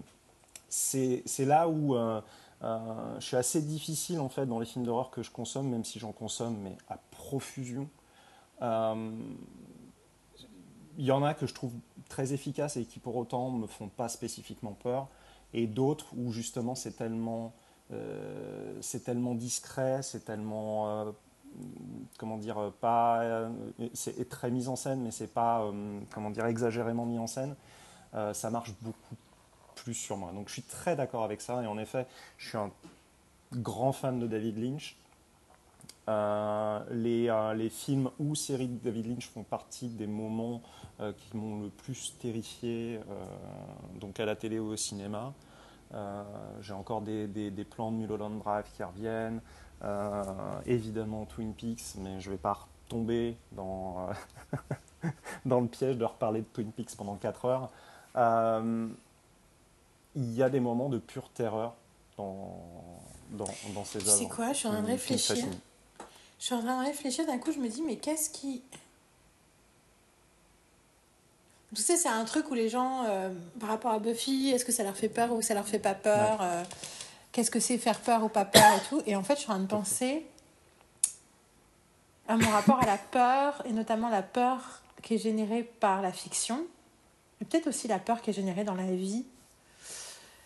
J'ai des souvenirs euh, de tension et de stress, genre je sais pas ce qui va se passer. Ouais. And I'm super worried dans ma vie, tu vois, euh, notamment, euh, je, je, racontais la dernière fois Scream, où... Ah Tu vois et dans la vie, bon, il y a plusieurs, plusieurs anecdotes assez drôles où Marine avait la capacité de me faire peur. et notamment, il y a une fois où elle habitait dans un appartement où les toilettes étaient au milieu de l'appartement. C'est un petit appartement et tu avais un couloir et une pièce de chaque côté. Et au milieu du couloir, tu avais la porte pour les toilettes. Et quand je sortais des toilettes, et j'ai entendu sa voix, et je savais pas de quel côté elle était. Et il y avait un, un, des deux côtés où il y avait un miroir. Et en gros, j'ai tourné la tête trois fois et je me suis vue moi-même et j'ai hurlé. je fais droite, gauche, droite. Ah Et c'était moi. Et là, Marie est sortie de l'autre pièce en disant What the fuck is going on What happened? Et euh, voilà. Euh, donc, tu vois, quelque part, le côté, je peux, on peut me faire peur, je peux sursauter, machin, mais en réalité, la terreur. Ouais. Donc, une peur qui n'est pas juste un stress de qu'est-ce qui va sortir de la pièce, ou qu'est-ce qui va se passer, ou qu'est-ce qui va. Et même ça, en plus, c'est très limité, et ça m'arrive rarement euh, d'être mm. vraiment. Euh, et pour le coup, quand ça m'arrive vraiment, c'est cool parce que c'est rare. Mais voilà, mais je ne le recherche pas spécialement. Mais en fait, moi j'ai ce truc, je sais pas, j'ai ce souvenir de quand j'habitais en Russie, euh, une fois, je me rappelle, je marchais dans les rues et j'allais prendre un taxi. C'est assez rare que je sorte très tard, mais là, il se trouve qu'il était 3-4 heures du matin. Et j'étais dans la rue. Je marchais jusqu'à une place où il y avait des voitures. Puis en plus, en Russie, tu rentres dans les taxis. La moitié des taxis, c'est pas des vrais taxis, on est dans les 90, tu vois. Et tu rentres et tu fais, euh, je vais à tel endroit, 15 euros, ça va. Enfin, tu vois, tu négocies le prix avant de monter dans le taxi. Genre, tu vois, t'es pas dans un truc, euh, t'es pas dans un, tu prends pas un G7, quoi. Et, et tu vois, j'avais 17 ans. Ouais. Et je me rappelle me dire à quel point j'avais pas de peur. Ouais. En fait, j'ai pas énormément dans ma vie peur de choses entre guillemets concrètes. Hmm. Ça ne veut pas dire que s'il se passe un délire et tout, je commence pas à... Pour le coup, je commence pas à monter des scénarios, tu vois. Euh, Genre, mm. ah mon Dieu, mais si quelqu'un euh, rentrait par effraction. Enfin, tu vois, mais c'est très très rare que j'ai ces pensées-là et c'est toujours provoqué par quelque chose de concret. J'ai par contre beaucoup d'angoisse. Mm-hmm. Il y a beaucoup de choses que je ne supporte pas regarder, il y a beaucoup de choses qui me mettent mal à l'aise, mais c'est généralement des trucs émotionnels. Et donc, Mais du coup, même ça, j'ai plus le sentiment de malaise, de dépression, de... Tu vois, euh, quand j'étais plus jeune, j'avais une terreur de la mort et une terreur de, du vide, de l'idée Mhm. même de, de, de la non-existence qui m'attendait et qui attend tous les êtres et qui attend la planète et tout le reste. Mais même ça maintenant, parce que aussi j'ai passé des années à essayer de ne plus être euh, sous Ouais. emprise de ça, c'est- tu vois, il y a des inquiétudes, il y a des angoisses, mais il n'y a pas de terreur. Et du coup, je me dis, c'est peut-être aussi pour ça que je suis pas intéressée par l'horreur, spécifiquement, parce que Ouais. dans... c'est intéressant, mais ça me fait pas un effet émotionnel. Enfin, tu vois ce que je veux dire? Ouais. Effectivement, Ouais, du coup, il y a des exceptions dès qu'on rentre dans des trucs qui sont psychologiques, qui sont. Mais même Mm. encore là, quelque part, l'artifice prend moins effet sur moi que pour le coup, l'artifice de la musique pour parler des émotions, l'artifice même de la. Tu vois, le- de tout ce qui est. euh, Ce que toute la métaphore des super-héros, par exemple, toute la métaphore euh, euh, de la science-fiction et tout, me prennent beaucoup plus, ont beaucoup plus de poids sur moi que ce qui fait plus trait à l'horreur. Donc le truc est censé vraiment faire peur et tu vois parler des monstres et des et de nos cauchemars. Et, tu vois ce que je veux dire? Il y a un truc euh, presque une forme de distance. Je suis en train de, enfin en tout cas c'est ce que je suis en train de penser là. Je vais peut-être changer d'avis dans trois jours. Mais du coup je reviens à ce que je disais tout à l'heure parce que du coup c'est ce que tu dis me fait penser à ça aussi et ce que je viens de dire aussi c'est cette idée que toutes ces comédies musicales que j'aime pas trop parce que je reproche des faiblesses dans l'approche de la musique et tout ça, mais fondamentalement, ce que je leur reproche, c'est pas d'avoir une histoire assez intéressante, c'est que Ouais. parce qu'effectivement, on revient sur ce que je disais tout à l'heure, le fait même d'être dans un genre particulier qui te permet de parler de choses plus profondes, plus existentielles, plus subtiles, de parler de l'indicible en fait aussi, ben, fait que c'est ça que j'attends au tournant. Et c'est vrai pour. Enfin, tu vois, quand j'ai vu The Conjuring et que j'étais là, this is very boring, there's nothing. Je déteste The Conjuring. et que, et que j'étais là, bah en fait, ça raconte pas rien d'intéressant. Non, tu vois? pas. et, et effectivement, du coup, tu dis, bah ouais, mais non, moi je vais voir un truc qui fait peur parce que j'ai l'impression que ça a parlé de The Dark Night of the Soul, tu vois. Non, mais que, tout à fait. et que sinon, where the, why the fuck would I even watch that? Et c'est pareil pour la comédie musicale.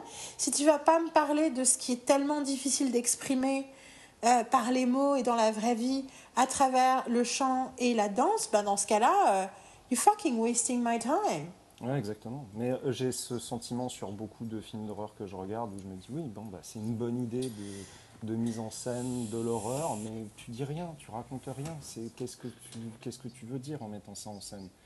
Tu veux parler de quoi de manière plus profonde? Qu'est-ce qui te touche? Euh, les, euh, je te dis, il y a, y y beaucoup. Bon, alors, j'ai j'ai fait ma petite liste hein, de, de, de- de recommandations. euh, comment dire? Et parmi ces films-là, il y a toujours quelque chose qui est traité.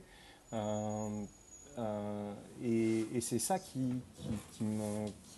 qui, m'attire vers, euh, vers les films d'horreur. C'est pas The Conjuring. The Conjuring m'ennuie profondément. Je me suis endormi deux fois devant The Conjuring. Et pourtant, ils font tout pour te réveiller. hein.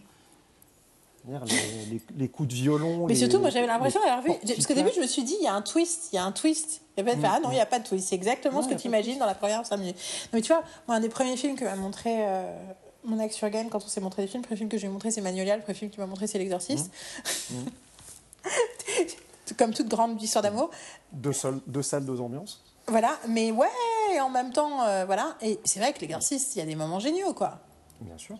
Mais, euh, et puis en plus, il y a une période. Enfin, tu vois, c'est pas, c'est pas, c'est pas, c'est pas un film qui est fait en 2023. Euh, alors attends, du coup, euh, je, vais, je vais voudrais. finir parce que dans l'enchaînement, euh, C'est ça, vas-y. si ça ne dérange pas, il y avait, euh, il y avait sa deuxième pensée qui, que, je trouvais, que je trouvais intéressante. Ou tu préfères euh, basculer Vas-y, vas-y, vas-y, parce qu'en fait, le paragraphe d'après, il parle justement pour le coup de comédie musicale, Bah vas-y alors.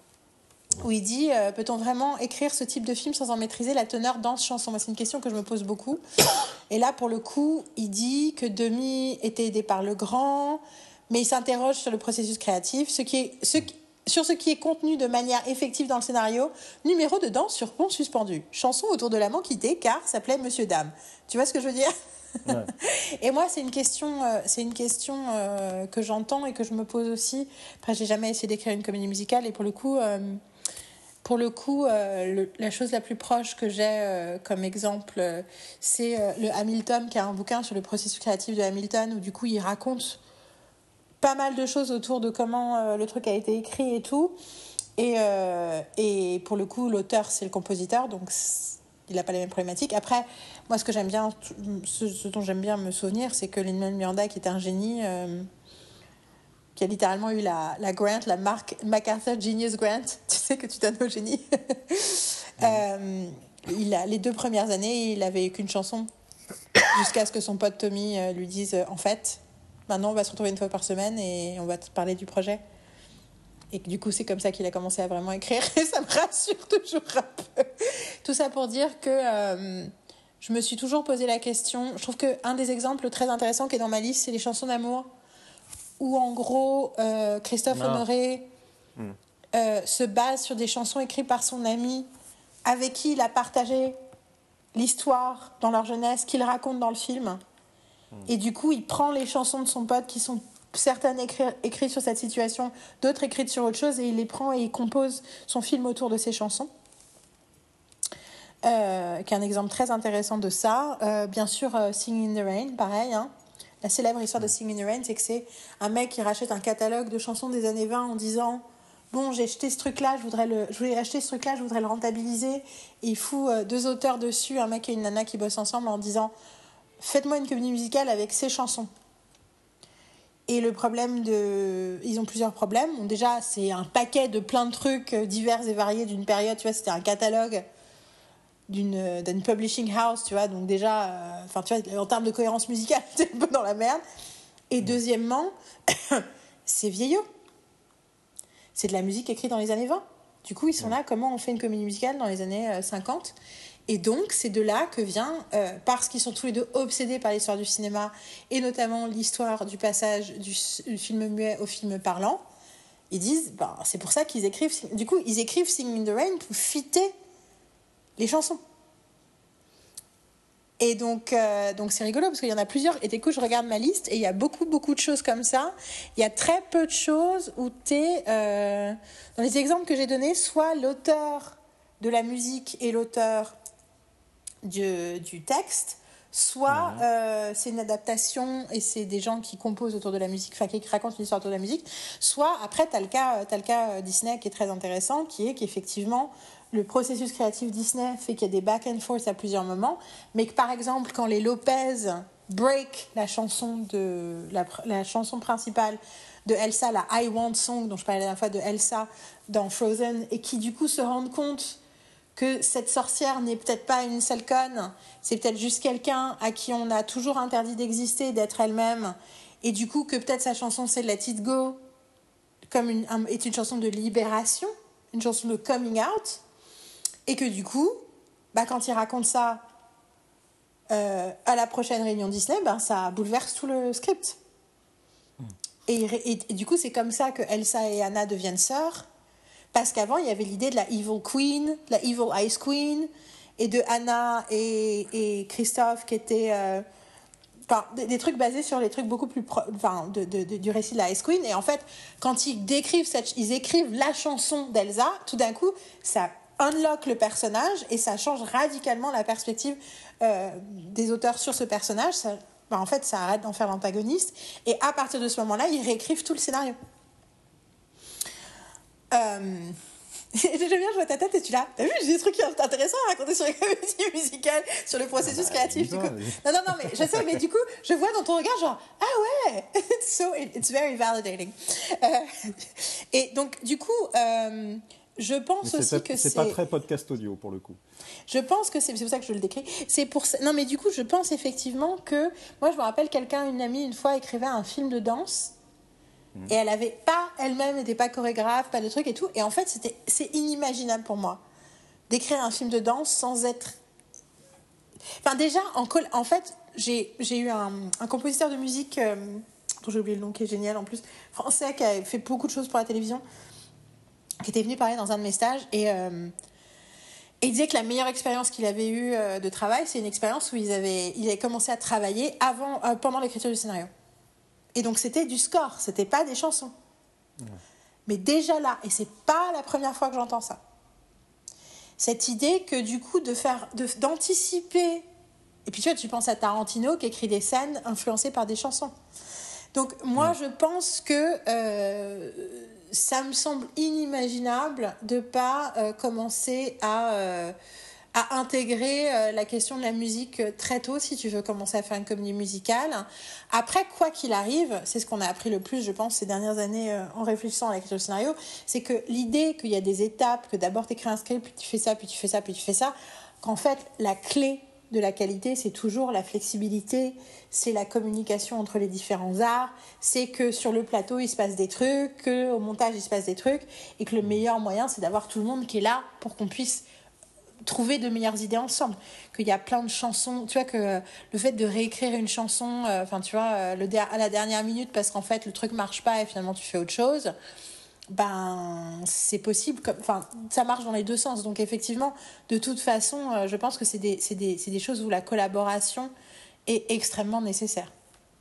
Bien entendu et euh, effectivement là on, est dans quelque chose d'autre je sais pas si tu peux faire une, une analogie avec euh, les films d'horreur et tout ce qui est VFX en fait tout ce qui sont les effets spéciaux et qu'est-ce qui va se passer qu'est-ce qui va être à l'écran comment on va filmer les choses comment on va créer des effets et tout, s'il y a aussi, mais là aussi, je pense que pour le meilleur, le meilleur résultat, c'est tout le temps quand les gens travaillent ensemble, en fait.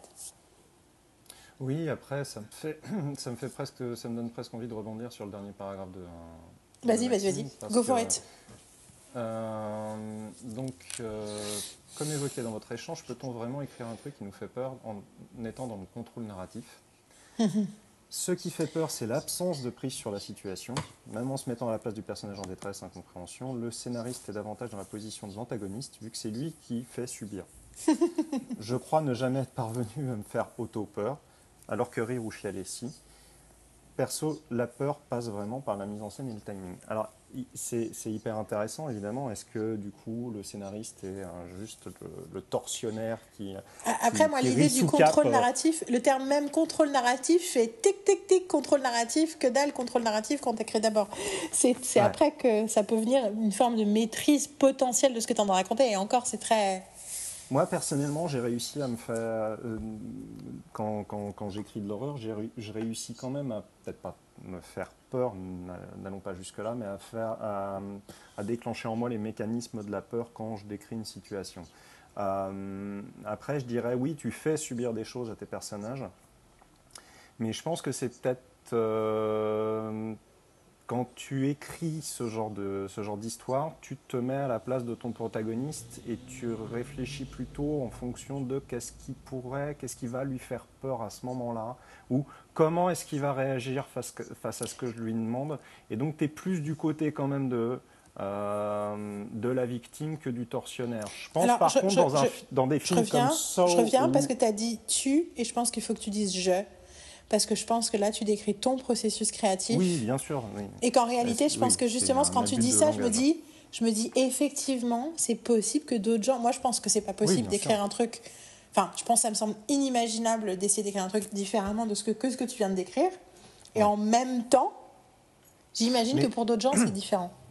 Je pense que là, en tant que spectateur, euh, la façon de fonctionner euh, que, moi j'utilise, c'est les choses que je vois dans euh, bah, le cinéma de Mike Flanagan. Du moins, je pense que c'est comme ça que c'est fait. Maintenant, je peux me tromper. Par contre, quand je regarde des films, j'en regarde peu parce que c'est vraiment pas mon genre de prédilection, de torture porn, je pense que c'est l'inverse. C'est justement, là, c'est le scénariste, euh, comment dire, qui veut faire subir des choses horribles à ses personnages et qui n'est pas du côté des protagonistes, mais qui est qui est du côté de l'antagoniste. En tout cas, c'est comme ça que je le ressens quand enfin, Ou qui voit les personnages comme des objets aussi. Ce qui est totalement. Ce qui, euh, ce, qui, ce qui, du coup, ne me parle pas du tout, moi, en tant que. Bien sûr. Mais, mais ce qui est aussi intéressant dans ce que dit Maxime, c'est qu'en effet. Enfin, je, dis ça de façon théorique, hein, parce que je n'ai pas vu ces films. la, la, peur, la, la notion de peur, c'est quelque part l'inconnu. Oui. Et donc, si tu transposes ça cinématographiquement, c'est ce que tu ne vois pas. Oui. Ce que tu n'entends pas ce que tu ne fais que deviner. Donc quand l'horreur est traitée de manière frontale, même bah, moi, en tant que spectateur, il y a quelque chose qui se casse un peu. Bah après, c'est rigolo parce que je pense que pour certaines personnes, et c'est peut-être pas justement, c'est une question de psychologie, d'approche, de, de, tu vois, mais pour certaines personnes, la peur vient, c'est l'inconnu, mais c'est pas spécialement ce que tu vois pas, c'est ce que tu imagines qui va se passer ou Bien ce qui sûr, que tu ne sais pas ce qui va se passer une fois que tu as vu quelque chose de terrifiant. C'est l'anticipation du de ce que cette chose terrifiante que tu vois va Exactement. provoquer.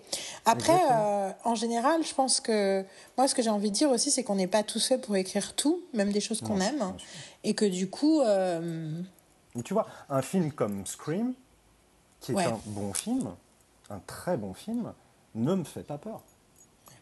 Il me Bah, fait sursauter, mais il, m'a fait peur déclenche il pas m'a de fait peur chez il m'a moi. fait peur la première fois parce que pour le coup et c'est rigolo parce que les trucs qui m'ont fait le plus peur le moment où j'ai le plus peur dans Scream où j'ai ressenti le plus le oh, this is scary shit c'est euh, au tout début du film et c'est fait. J'y repensais récemment en disant mais non mais c'est pas toi Yael c'est fait pour faire peur cette scène.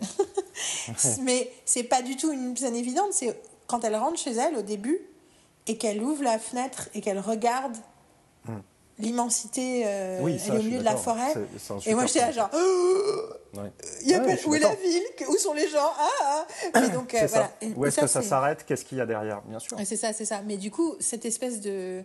Mais moi, c'est le truc qui m'a le plus fait peur. Après, je trouve que Billy, il est scary parce que l'idée d'être attiré par un mec qui est potentiellement dangereux, c'est aussi scary Ah, parce que c'est oui. hyper réaliste.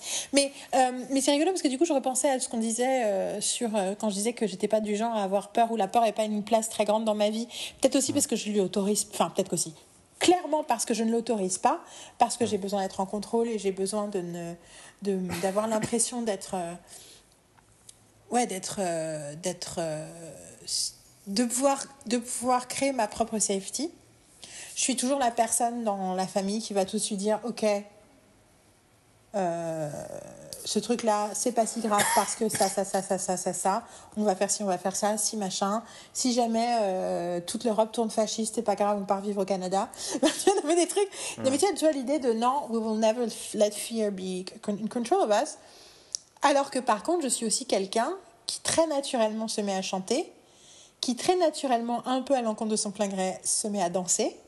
Et que du coup, la comédie musicale est quelque chose d'extrêmement naturel pour moi, parce que je trouve ça tout à fait normal, non seulement de chanter et de danser, mais aussi de prendre très au sérieux ce qui est chanté.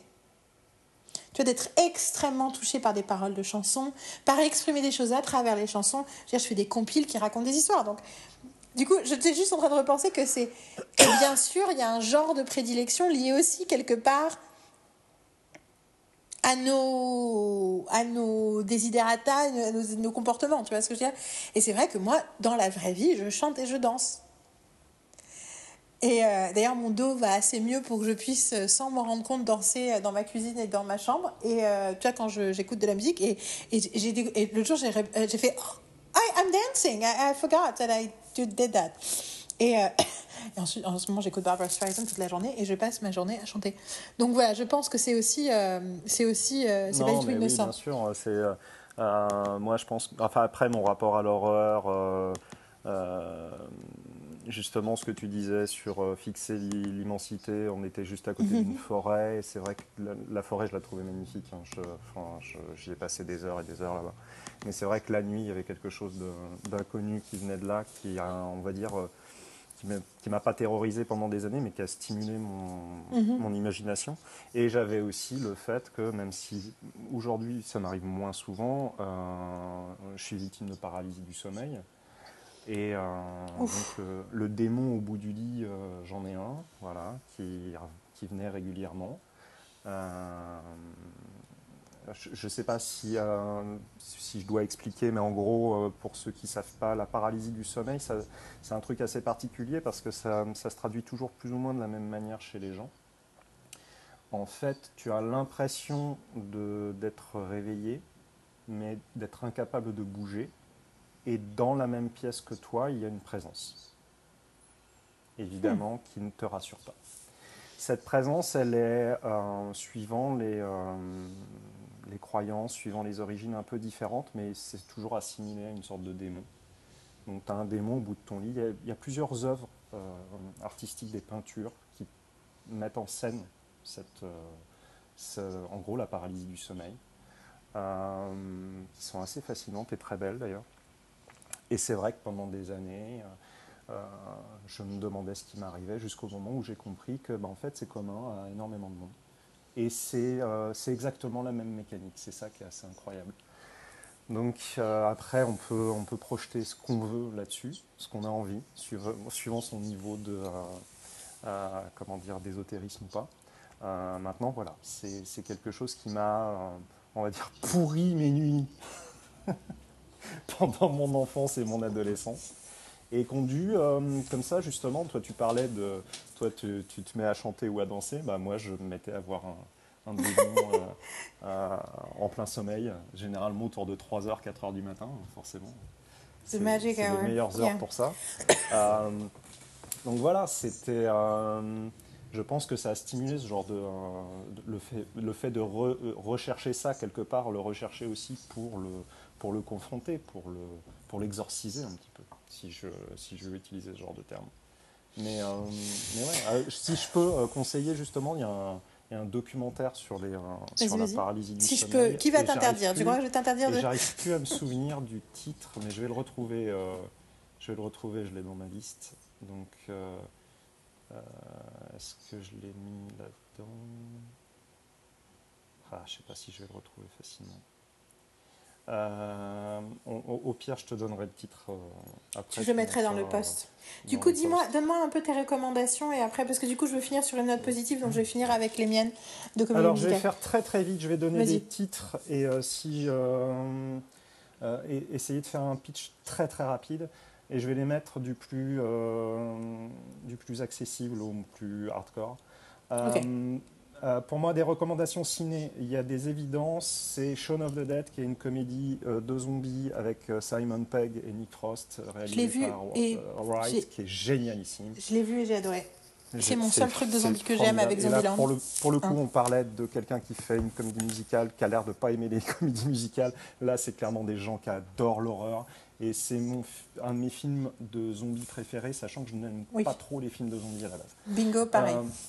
Euh, Donnie Darko, euh, Hmm. qui est euh, ouais, fin des années 90, qui est plus un, un film sur le passage à l'âge adulte que vraiment un film d'horreur, mais qui est aussi un film d'horreur. Euh, Jack Gyllenhaal, tout bébé, avec sa sœur Maggie Gyllenhaal aussi. Et, oui, c'est très bien de Je me rappelle, je me rappelle du phénomène de Nidarko avec notamment Mad World version Oh Gary Jules. que j'ai écouté jusqu'à l'épuisement et avec Jenna Malone euh, qui, est, qui est formidable dans ce film. Oui, absolument. Donc, euh, vraiment, Denis Darko, je surconseille. Ensuite, alors ça, c'était le niveau. euh, Je pense que c'est le film préféré de, de David, dont je parlais tout à l'heure, Ah, Buffy, écoute, donc je, ne Denis peux Darko. que, je ne peux que valider. Plus c'était jeune à l'époque. Vas-y. Il est en 87, tu vois, donc je pense que quand Denis Darko est sorti, il se l'est pris en pleine face, tu vois ce que je veux Tu dire. m'étonnes. Euh, ensuite, il y a Green Room sur un groupe de rock qui joue dans un club qui est tenu par des nazis. Et c'est terrifiant parce que ça pourrait arriver. Et euh, c'est formidable. Euh, X, donc sur un groupe de jeunes qui vont part- qui partent tourner un porno dans une maison de campagne te- Oh, tenue par euh, Oui, ça, deux, si tu euh, avais parlé la dernière fois, oui. J'en ai parlé la dernière fois, c'est Ty West qui a une filmo qui Oui, m'intéresse, euh, mais au, au plus haut point.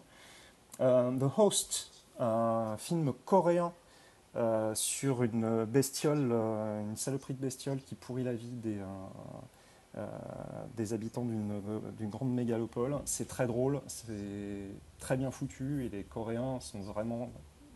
la façon dont ils traitent l'horreur est vraiment terrifiante.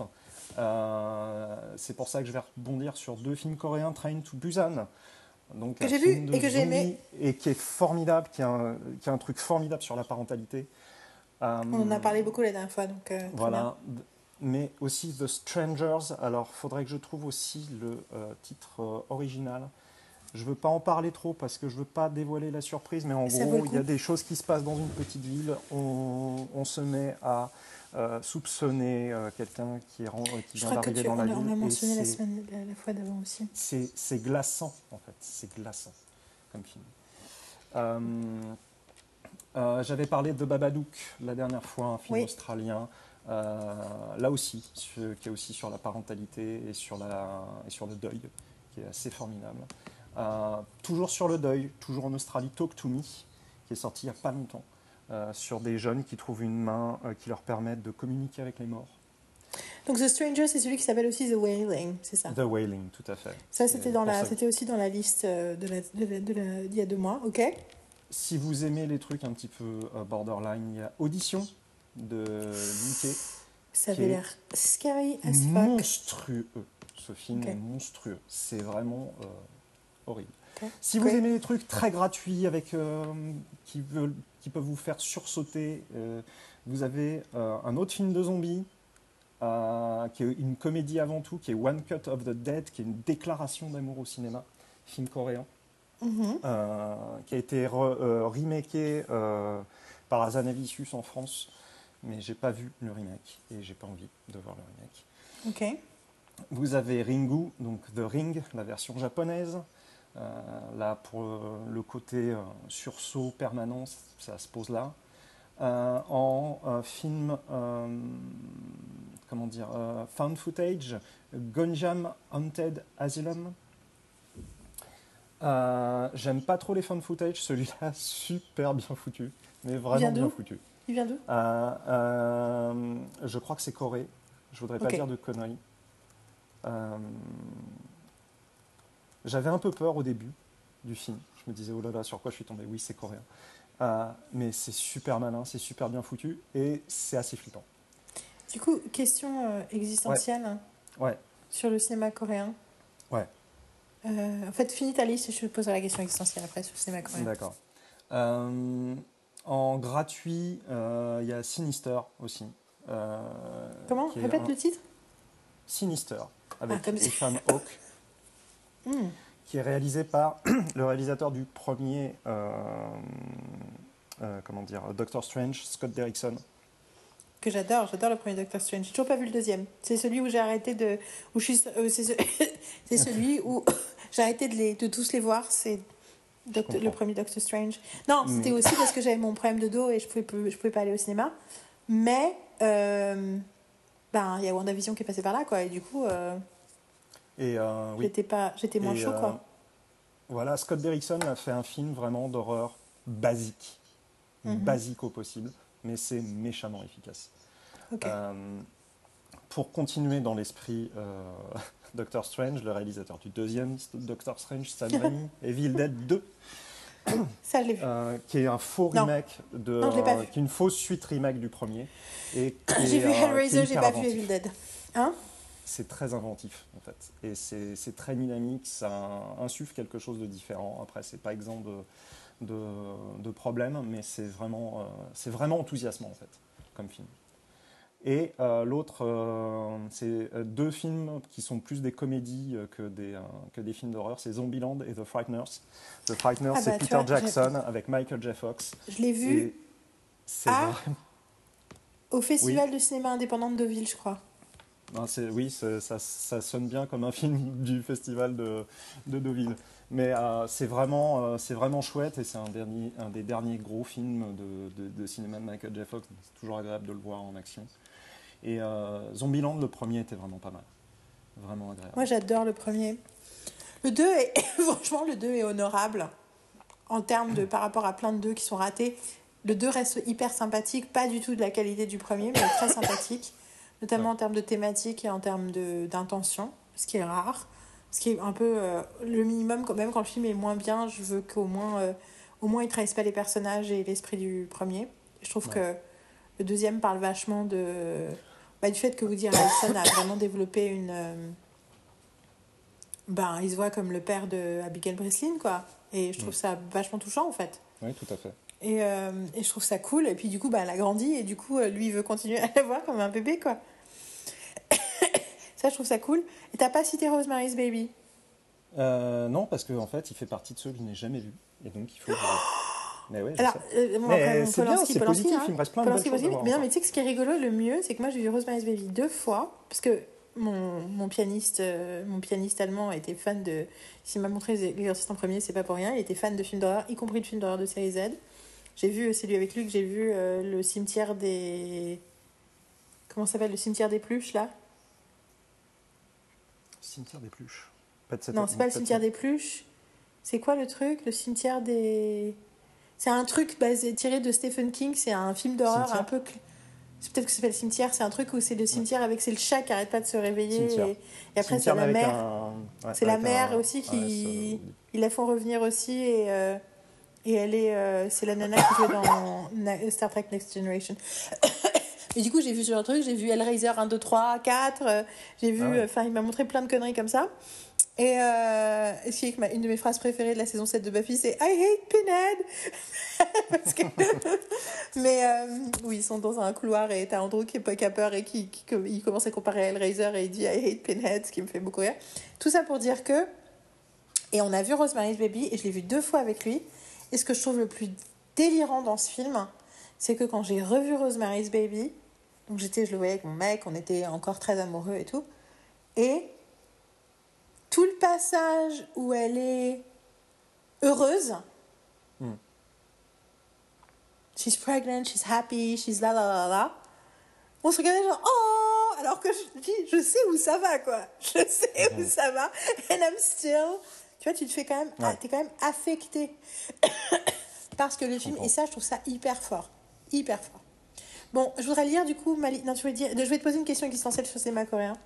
J'ai- Ouais. Après, j'avais pas fini, mais on mettra Ah, la mais- liste sur Mais non, mais le- fini. Non, non, non. Fini, fini, fini, fini, fini, fini. Ben si, si, si, fini. Il y a encore pas mal de trucs, c'est pour ça que c'est un peu. Euh, je vais peut-être me limiter aux bizarreries, alors euh, des trucs un petit peu plus euh, borderline. Il y a The Black Coat Daughter. Ça aussi, t'en avais sur- parlé la dernière fois. Donc on l'a Ouais. l'a dit dans la liste. Sur C'est deux, celui où, où j'ai où j'ai quand j'avais pas compris le titre et du coup je cherchais ouais. un truc et c'était what? Sur donc euh, deux, euh, deux, euh, deux gamines qui restent euh, dans une université euh, pendant les vacances. Euh, euh, Il y a aussi A Tale of Two Sisters, ou Deux Sœurs, euh, donc film coréen de Ji-Woon Kim, euh, qui est, je vais pas en dire trop parce que en dire trop, ça- en dire ne serait-ce qu'un petit peu, ça serait déjà trop, euh, qui est assez fascinant. Euh, euh, Il y a Speak No Evil, où là c'est l'horreur du quotidien. C'est Mhm. deux, euh, c'est un couple qui se retrouve à inviter chez eux un couple qu'ils ont rencontré en vacances. Enfin, non, ils vont chez un couple qu'ils ont rencontré en vacances, attention, ils vont chez eux, et c'est absolument glaçant, mais vraiment. Ok. Euh, Lake Mungo, un- justement un, un faux documentaire. Euh, what? Lake Mungo, Ok. c'est Oui, australien d'accord. aussi, il me semble. Ça me dit quelque chose. Euh, à plusieurs moments dans ce faux documentaire, on se dit oh là là, c'est gratuit, c'est gratuit, c'est gratuit. faut rester jusqu'à la fin. Ok, ok. Euh, et après, je glisse un petit peu sur la télévision vite fait. Euh, pour euh, ceux qui connaissent pas, il y a l'animé Lane, euh, qui est aussi terrifiant et qui a une gestion. IN. Euh, 13 épisodes euh, sur une jeune fille qui commence à se rendre compte qu'elle a une vie virtuelle en plus de sa vie euh, réelle. Enfin, il y a beaucoup de choses qui se mêlent dans son, dans son existence. C'est euh, esthétiquement incroyable et au niveau sonore génialissime, mais vraiment. Et la grosse, grosse bizarrerie, c'est The Shivering Truth, qui est décrit par son créateur comme euh, cette nuit où vous avez fait des cauchemars parce que vous avez mangé des fruits de mer pas frais. Ok. The Shiller, Shivering Truth. The Shivering Truth. Ouais. Euh, donc c'est des petits personnages en pâte à modeler qui vivent des choses. Oh Euh, God, that, that, that voilà. sounds freaky. C'est creepy as fuck. Et, mais il y a Jason Mantzoukas qui joue un petit rôle. Oh nice. Alors, il y a beaucoup de comiques euh, ricains qui jouent euh, dans, Janine Garofalo, tout ça. Enfin, il y a, il y a beaucoup de voix qu'on connaît en fait qui, qui bossent dedans. Et, euh, et après, je vais, je vais, je vais balancer en, en batterie euh, au niveau recommandations de télé. Oui, il y a Buffy, même si je n'ai pas peur de Buffy, c'est une grande série, Buffy. Euh, il y a Thank. Hannibal. que, que j'adorais, il y a Twin Peaks dont je parle sans arrêt, je vais pas trop en parler, The- il y a The Twilight, Zo- Twilight Zone qui a des épisodes absolument remarquables, Euh, la série The Haunting de, euh, de Mike Flanagan, il y a Channel Zero euh, qui est une série anthologie, chaque saison raconte une histoire bouclée, c'est adapté de euh, Creepypasta, euh, donc ce, ce mouvement qu'on voit sur Reddit où les gens racontent euh, une histoire d'horreur comme si ça leur était réellement arrivé. Donc c'est une Je adaptation. ne sais absolument pas de quoi tu parlais, en- mais je ne connaissais pas ce phénomène? Mais ok. Attends, Voilà. je- je- il nous reste 10 minutes et parce que après, il faut que j'ai une liste à lire aussi. Ouais. Vas-y. Euh, Archive 81, euh, qui n'a eu qu'une seule saison sur Netflix, mais qui est vraiment très bonne. et qui a une suite plus ou moins indirecte en podcast, parce que ça vient d'un podcast au départ, Archive 81. et évidemment The X-Files, voilà, qui a été une, ma série c'est bizarre de dire ça, mais ma série Doudou dans les années 90 à l'égal mhm. de Friends et d'Urgence. Et si vous aimez les podcasts d'horreur, parce que les podcasts d'horreur, c'est ce qui se rapproche le plus de l'expérience qu'on a quand on lit un livre d'horreur, je vous conseille Welcome to Night Vale, mais on en avait déjà parlé dans un autre podcast. Mais bon, il y a très très très longtemps. Il y a très longtemps, euh, The Black Tapes et euh, The Last Movie, euh, qui font partie du même univers, qui sont très réussis. Euh, le No Sleep Podcast, qui est une, euh, comment dire, euh, qui est une anthologie d'histoire d'horreur. The Left Right Game, qui est très réussi aussi. Limetown, qui est assez fantastique. Alice is Undead. Et surtout, mon gros coup de cœur de ces derniers mois, dernières années, qui s'appelle Unwell, sur une jeune femme qui retourne chez sa mère, qui est tombée malade. Sa mère tient une sorte de bed and breakfast. Euh, et la ville de Noël est peuplée de gens euh, étranges, attachants et peut-être de fantômes. Et c'est vraiment très réussi, extrêmement touchant. Pour le coup, ça ne fait pas juste frissonner un peu, ça, ça émeut, comme on dit. Voilà. Et j'arrête là. Alors, Merci pour tous ces trucs. Moi, je vais vous donner ma liste. Donc, en gros, il y a deux ans, j'ai dit Oh, je fais un calendrier de la vente. Tous les jours, je vais faire une vidéo sur une comédie musicale différente que j'aime. J'ai fait la liste. J'ai fait cinq vidéos, sept vidéos. Je suis tombée malade et du coup, j'ai pas fini. Mais j'ai fini de poster la liste, mais j'ai pas pu parler. Donc, à l'époque, et j'ai toujours envie de le refaire un jour, c'était euh, Je pitch. Je dis mes trois chansons préférées, j'explique pourquoi j'aime la comédie musicale. Là, je vais vous faire quelque chose de beaucoup plus rapide. Je vais juste vous dire quel type de comédie musicale c'est et pourquoi euh, c'est important de l'avoir. Donc, euh, c'est dans l'ordre dans lequel j'avais mis les 25 jours. J'avais décidé de faire 25 jours pour aller jusqu'à Noël. Et c'est dans le même ordre. Donc, Into the Woods, euh, chef-d'œuvre de Steven Sondheim. La version Broadway est différente parce que la gestion de l'humour est différente que le film. Et puis surtout, la césure entre acte 1 et acte 2 change des choses. ce truc est disponible en DVD. C'est une œuvre absolument remarquable. Euh, extrêmement drôle. Je l'ai montré à une copine qui n'avait pas les comédies musicales, bah, c'était Léa d'ailleurs, qui m'a dit Oui, mais là on dirait que Monty Python, donc c'est pas, pas, une comédie musicale. Donc c'est pas Monty Python, mais il y a un peu cet esprit quand même. Euh, à la fois, c'est musicalement magnifique, mais c'est aussi, euh, aussi très drôle. Et, c'est, et en fait, c'est la mélange de Cendrillon, Petit Chaperon Rouge, Jack and the Beanstalk, machin, qui se croisent into the woods.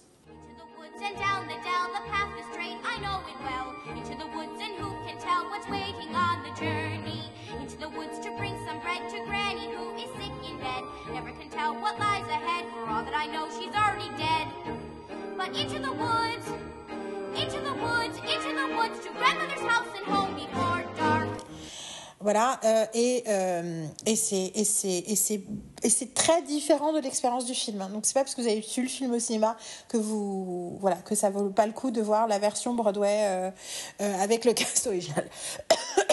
Hello Dolly, euh, réalisé par Gene Kelly, que Barbara Streisand elle-même n'aime pas trop, mais moi que j'adore, qui raconte l'histoire d'une euh, marieuse dans le New York de 1900 et euh, If you want your sister courted, brother wed or cheese imported, just leave everything to me. If you want your roof inspected, eyebrows tweezed or bills collected, just leave everything to me. If you want your daughter dated or some marriage consummated for a rather modest fee. If you want a husband spotted, boyfriend traced, or chicken potted, I'll arrange for making all arrangements. Just leave everything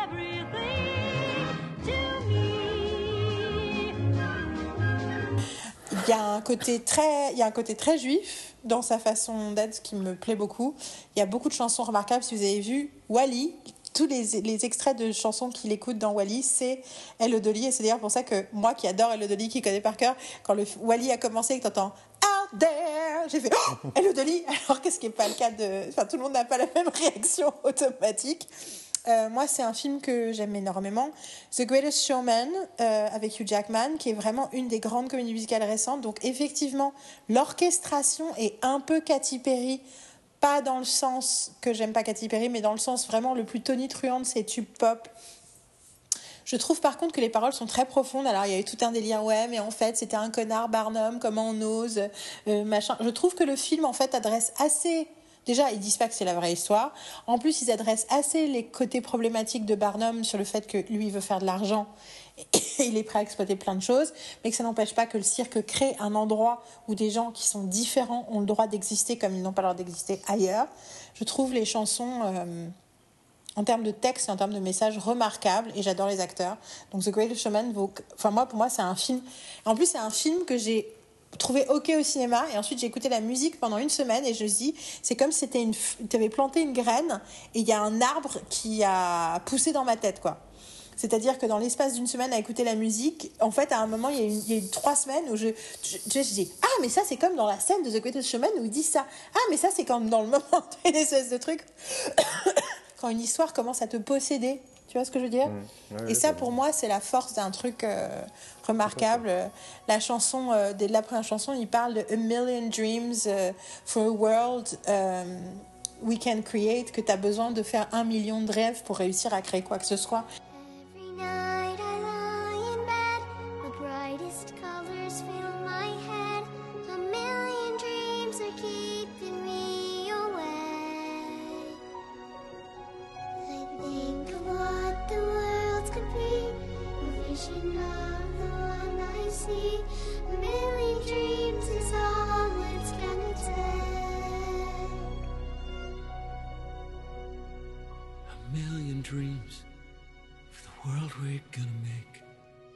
Enfin, il y a quelque chose de très... Et, ça parle de la différence, et ça parle de pourquoi on fait les choses pour les mauvaises raisons, pour essayer de prouver quelque chose. Ça parle de plein, plein de choses qui sont très belles. Music and Lyrics, qui est techniquement pas une comédie musicale, mais qui est une comédie musicale, parce qu'ils ont, voilà, et c'est les chansons ont été écrites en plus par le mec qui a ensuite coécrit les chansons, euh, Adam Schlesinger, qui a écrit, coécrit Crazy Ex-Girlfriend, le mec de Fountains of Wayne qui malheureusement est mort au début du Covid. Du COVID. Okay. Music and Lyrics, il y a tellement de moments géniaux, mais notamment les chansons, euh, la chanson clé du climax que le personnage du Grant écrit et qui est le tournant du film, qui s'appelle Don't Write Me Off. For years I've been telling myself the same old story. That I'm happy to live off my so-called former glories. But you've given me a reason to take another chance. Now I need you, despite the fact that you've killed all my plans. And though I know I've already blown more chances than anyone should ever get. All I'm asking you is don't write me off just yet.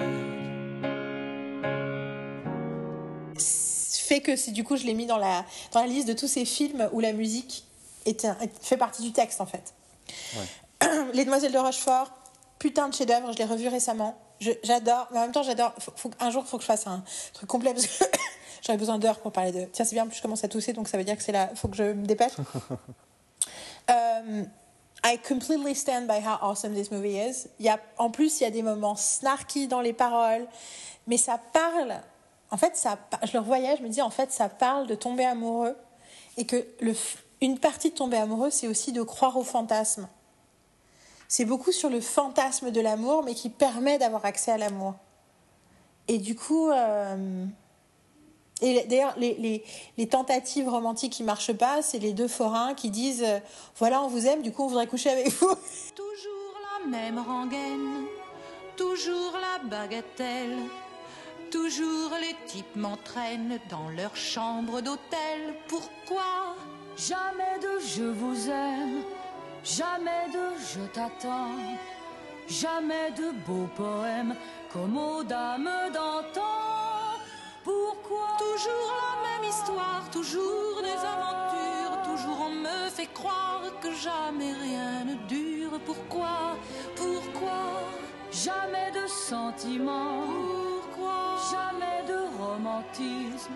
Pourquoi Jamais de grands moments bouleversants de lyrisme? Mais en fait, non? Justement d'être bassement trivial, ça va à l'encontre du truc. C'est, j'adore ce film, je le connais par cœur, je pourrais en parler pendant des heures. Il est, il est à la fois extrêmement simple et extrêmement étrange. Euh, voilà. Euh, Magnolia, on revient à ce que je disais tout à l'heure, c'est qu'on est dans une comédie musicale, même si techniquement on n'est pas dans une comédie musicale, mais la place de la musique est essentielle. C'est une artiste. Alors en plus pour la petite histoire, Aimé Man n'arrivait pas à faire, à sortir son album parce que son label, on n'avait rien à foutre de sa musique, mais elle était pote avec Paul Thomas Anderson qui a utilisé ses chansons et donc a mis 8 ou 9 de ses chansons dans son film. Et en fait, ça a permis à, à Aimé de sortir les chansons autoproduite et du coup probablement euh, lui a permis une certaine stabilité financière euh, avec la chanson où notamment tous les personnages chantent un bout de la chanson.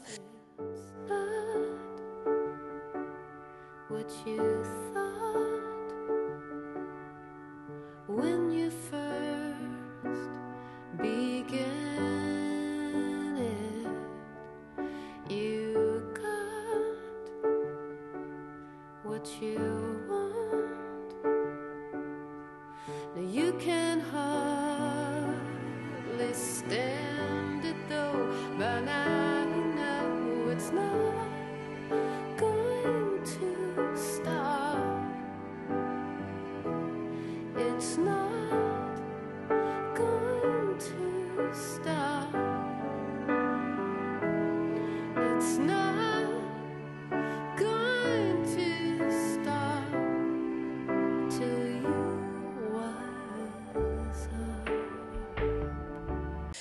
voilà, euh, donc c'est pour ça que c'est là. Once More With Feeling, l'épisode musical de Buffy, euh, qui est juste absolument exceptionnel de plein de façons différentes.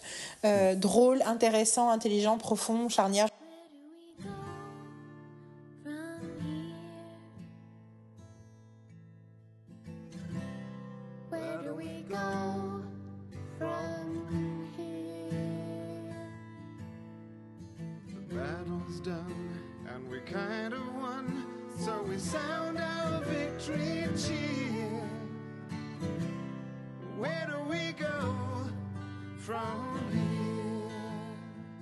Déjà parlé dans l'épisode précédent. Beauty and the Beast, le, le dessin animé euh, de 1992 que j'ai vu à Cannes. Euh, qui, je conseille à tout le monde de voir le documentaire Howard, qui parle de Howard Ashman, dont je parle dans l'épisode précédent, qui a écrit les paroles des chansons de La Petite Sirène et de, et de, et de, euh, et de Beauty and the Beast, qui est le pote de Alan Menken, enfin qui à l'époque Alan Menken travaille avec Howard et Alan Menken qui est encore aujourd'hui le compositeur, le grand compositeur de Disney, mais c'est parce que Howard l'a amené à Disney en fait, parce que lui il était lyriciste euh, Howard et Alan c'était son compositeur et en fait, mais du coup, l'espèce de monstre sacré de la musique de Disney, en fait, il est là parce qu'il était le number two du, du parolier, en fait. Sauf que Howard Ashman est mort du sida en 91. Euh, et, d'ailleurs, c'est le premier euh, Oscar posthume de quelqu'un qui a été euh, qui est mort du SIDA. Et d'ailleurs, t'as fait un nouvel enregistrement? T'as fait un nouvel enregistrement? T'as fait un nouvel enregistrement. Donc on a une petite pause. Donc je reprends où j'en étais, qui était je parlais de Beauty and the Beast et de Howard Ashman. Et donc je disais que ouais que Alan Menken, qui est le legendary Disney composer, en fait il a été amené parce que c'était le, jeune, euh, le jeune compositeur euh, avec lequel euh, Howard Ashman aimait bien écrire. Et que, sauf que Howard Ashman est mort, est mort du sida donc en, 1991. Et en fait, en fait l'histoire, c'est que Beauty and the Beast, c'était l'exploration, notamment visuelle, de quelque chose de très nouveau pour, pour Disney. D'ailleurs, il y a un autre documentaire fait par la même personne qu'a fait Howard, qui s'appelle Waking the Beast, qui est sur la, la régénérance créative entre 84 et 94, qui a notamment donné lieu à Beauty and the Beast. Et du coup, ce qu'ils ont fait, c'est qu'ils ont diffusé des animatiques bien avant d'avoir fini le film au Festival de New York, qui est un festival de cinéma indé, euh, un peu prestige et tout. Et donc montrer des images d'un Disney au Festival de New York, c'était en 91, c'était complètement délirant. Et en fait, ils ont montré des animatiques, et notamment avec des scènes et notamment avec des chansons.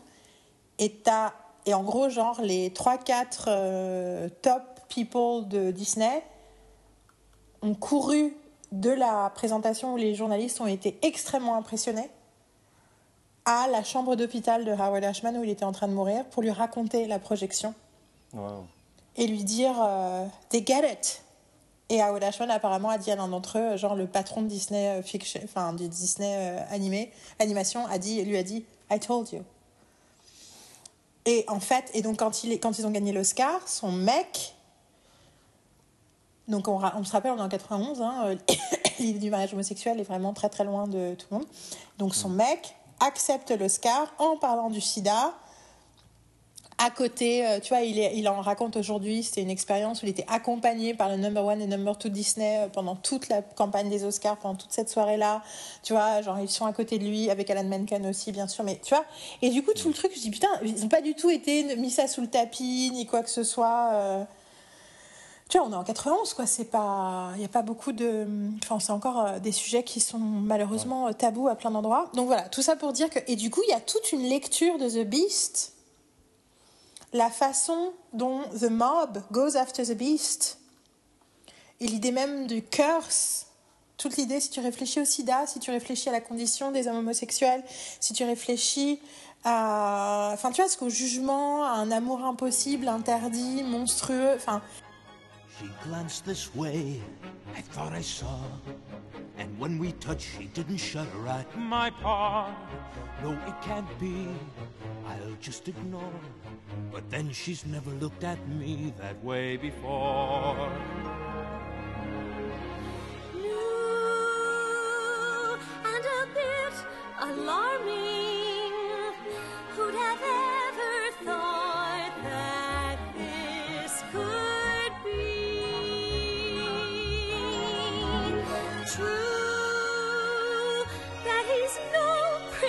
Charming, but there's something in him that I simply didn't see. Well, who'd have thought? Well, bless my soul. Well, who'd have known? Well, who indeed? And who'd have guessed they'd come together on their own? It's so peculiar. Well, wait and see? A few days more. There may be something there that wasn't there before. tout d'un coup, ça donne une, une, une dimension incroyable à Beauty and the Beast, qui est vachement soutenue par sa musique et notamment les paroles de Howard Ashman. Sachant que, bien entendu, il y a aussi l'idée qu'on parle toujours de Beauty and the Beast comme quoi c'était le syndrome de Stockholm, alors que si tu revois Beauty and the Beast, le dessin animé, j'ai jamais vu la version fi- film, Belle est entièrement en charge de son destin à chaque instant. Elle choisit d'échanger avec son père et d'être en prison. Elle ne respecte jamais les règles de la bête, même s'il lui crie dessus, elle ne respecte pas et elle s'en fout, elle fait ce qu'elle veut. Elle s'enfuit, elle choisit de revenir parce qu'il est en danger. Et quand il lui grogne dessus, elle, she, elle, she growls back. Elle fait bon maintenant tu t'arrêtes, hein sinon j'ai jamais réussi à te soigner.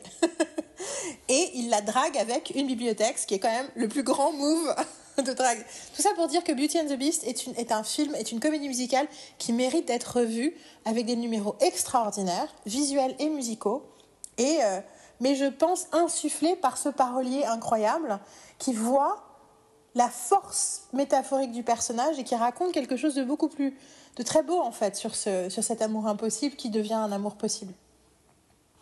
Donc voilà, Beauty and the Beast. Ne, don't believe the hype. Ce n'est pas un truc sur le, sur le fait de vivre avec un mec abusif. C'est pas du tout ça l'histoire de Beauty and the Beast. C'est l'histoire euh, d'avoir un amour qui est euh, considéré euh, comme monstrueux par la société pour des raisons problématiques. Enfin, tu vois, Kill the Beast, Kill the Beast, tu vois, le, le Gaston là qui ramène tout le monde avec les fourches et tout, c'est quand même très violent et très intéressant, surtout dans le contexte d'un homme homosexuel qui souffre du sida. Alors, selon la sœur, non, c'est pas métaphorique. Howard, il disait juste ce qu'il voulait. Mais. Mes, mes, mes fesses, comme qui dirait. Je, je sais pas Euh, qui t'imite, mais elle prend cher. Euh, donc elle est dans, mais elle le dit dans le, dans- elle le dit c'est parce qu'ils font dans le documentaire ils font 10 minutes sur pourquoi à quel point ça raconte l'histoire de Howard et ensuite a ça qui fait non non je pense que Howard il n'était pas comme ça je pense qu'il écrivait juste des jolies histoires de là oui bien sûr anyway Once grande comédie musicale de- irlandaise devant l'éternel euh, pareil basée sur euh, des chansons écrites par des vrais musiciens qui jouent leur propre rôle film euh, pro- produit pour euh, 20 000, dollars- 20 000 euh, euros qui fait des milliards parce que c'est enfin peut-être pas des milliards mais qui est un film qui est filmé en guérilla filmmaking dans les rues de Dublin tu l'as vu ou pas Once? Le- Non.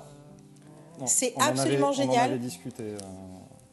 C'est c'est vra- c'est vraiment un film que j'ai adoré, qui pour moi et inspirant en termes de réalisation indépendante, en termes de c'est quoi, euh, c'est quoi de, d'intégrer la musique à une histoire et du coup en plus dedans ils font de la musique ensemble. Mais quelque part, les paroles des chansons parlent aussi de ce qu'ils sont en train de vivre, mais pas complètement, parce que c'est, c'est en gros, c'est une nana qui parle avec un musicien de rue et ils se retrouvent à discuter, à décider de jouer des, des chansons ensemble. C'est vraiment ça. Et c'est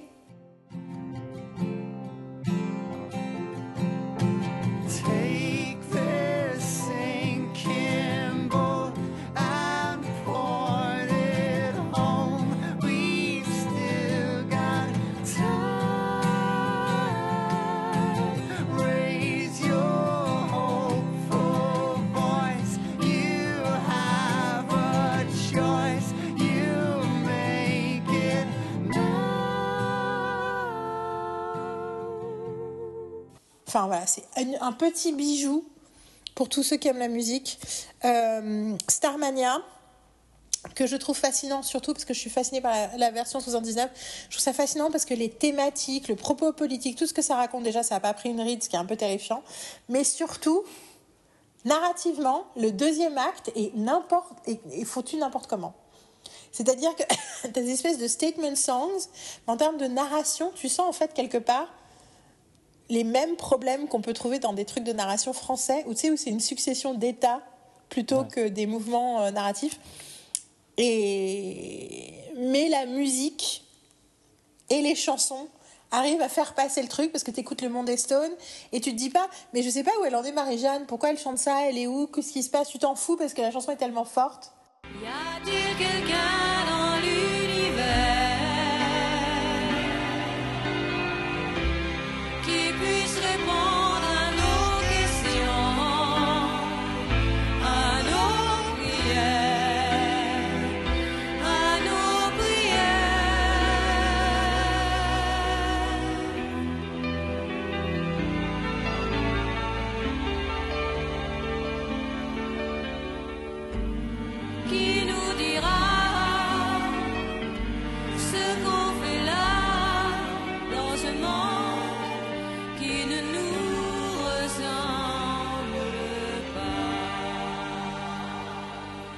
que tu passes. Et donc, ça, c'est quelque part un peu l'idée où, quand c'est vraiment très très fort au niveau musical, tu arrives un peu à faire n'importe quoi avec l'histoire, si tu veux.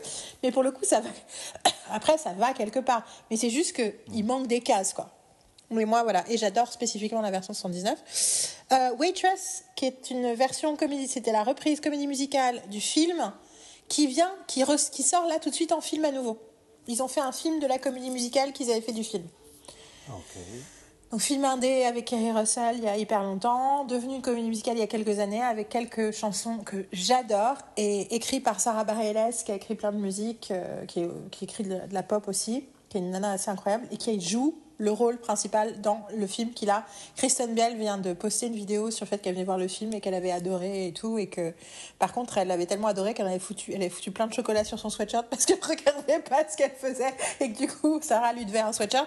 Mais euh, mais Kristen Bell est, est une grande fan de comédie musicale et du coup, euh, quand elle aime un truc, voilà. Donc Waitress, du coup, j'aime beaucoup, beaucoup la version de Broadway. J'ai juste le cast. Euh, David l'a vu live, il a dit que c'était génial. Moi, j'ai juste la version audio, mais là, le film est sur le point de sortir et du coup, j'ai très hâte de le voir. La musique est géniale. Euh, Il y a plusieurs, comme je te dis, il y a deux, trois chansons qui sont.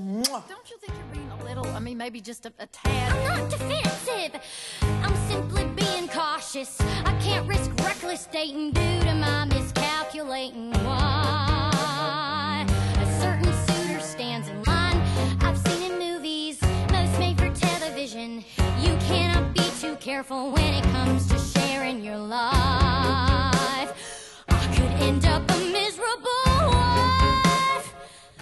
Sorry, girls, but he could be criminal. Some sort of psychopath who escaped from an institution somewhere where they don't have girls. He could have masterminded some way to find me. He could be colorblind. How untrustworthy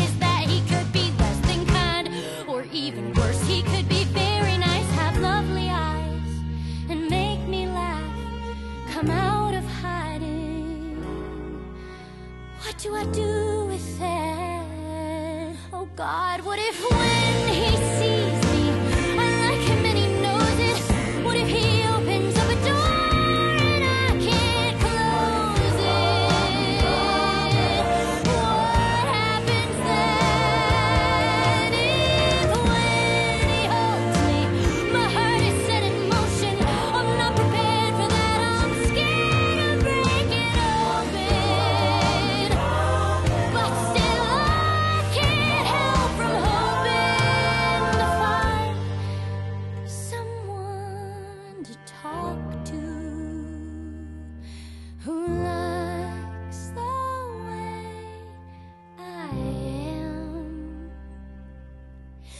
Who, he sees me.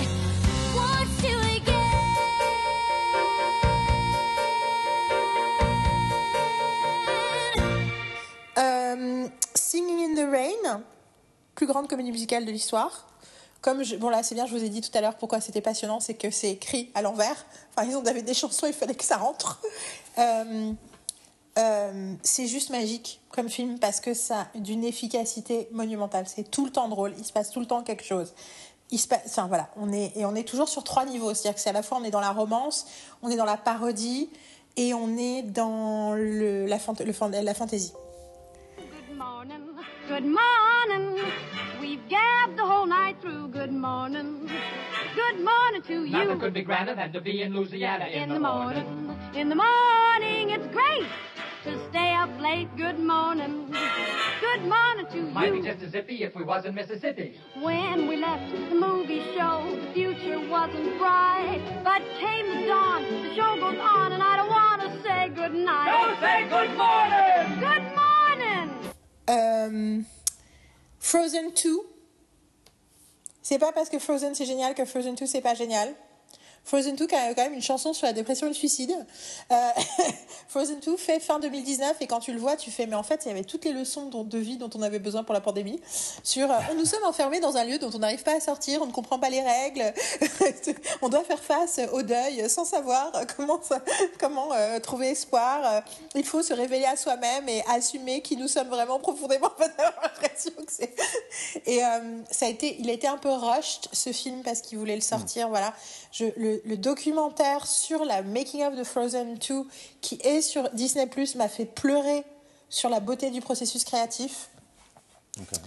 Et euh, sur comment ils cèdent et ils se galèrent et ils savent pas mais de quoi ça parle mais qu'est-ce qu'on va raconter mais en fait qu'est-ce qu'on est en train de dire? Putain les gamins comprennent pas ce truc là les adultes comprennent qu'est-ce qu'on fait comment on raconte comment enfin c'est absolument génial mais surtout je trouve que c'est fondamentalement que ce soit Into the Unknown, Show Yourself, euh, la chanson sur le suicide dont là tout d'un coup le, que j'ai chanté pendant une année entière dans la salle de bain. Euh, putain, du coup, du coup me vient euh, la chanson de Grease, citée par Maxime d'ailleurs, Worst Things I Could Do, There Are Worst Things I Could Do, qui est aussi ma chanson préférée de Grease. Merde, j'ai l'autre, c'est I've seen dark before, but not soon. Bon,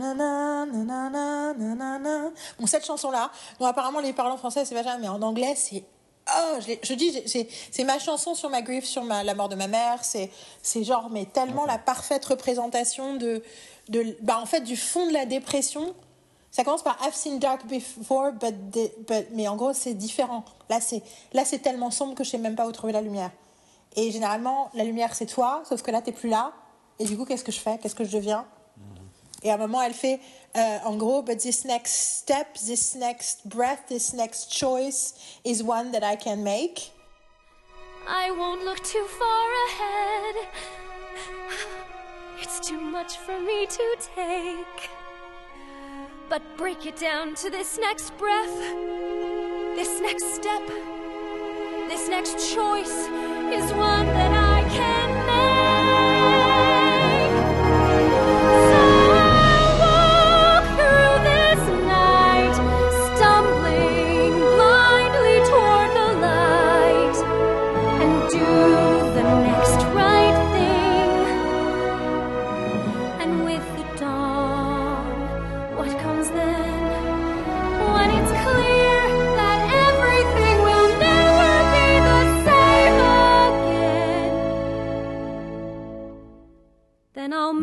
the choice to hear that voice and do the next right thing.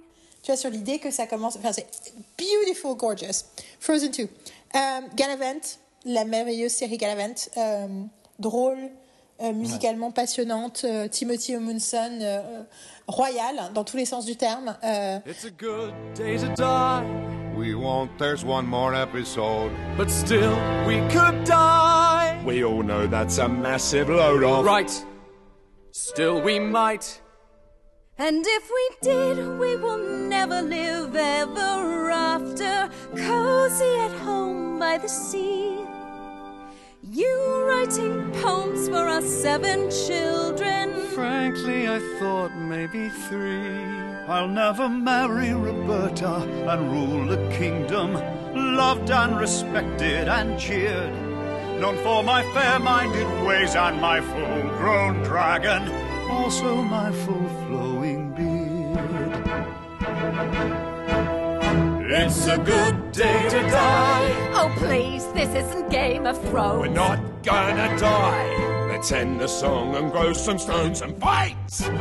Or will we leave all our viewers with pain and anger, just like we left them last year? Could we just stop once again on a huge cliffhanger? De- Faites-vous plaisir. Euh, Jolie, de Philippe Châtel. Grand classique que j'adore, que j'adore, que j'adore, qui d'abord est d'abord un- juste un, un CD, un concept album avec euh, Georges Brassens, Eddie Michel, Françoise Hardy et tous les gens de la Terre. euh. Oui, c'est ça, vous m'avez comprise. Alors, dites-moi oui. Mais il y a tant de choses à voir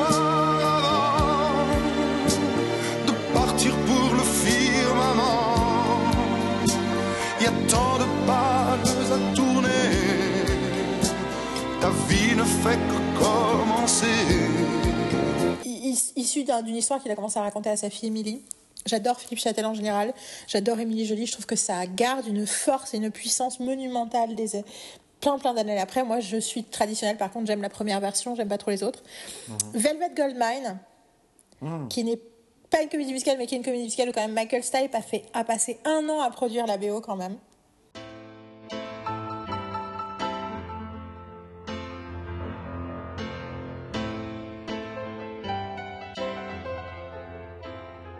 Well, you're the grand wine. Have you noticed? When you're walking, all the fatty boys are fat and nervous.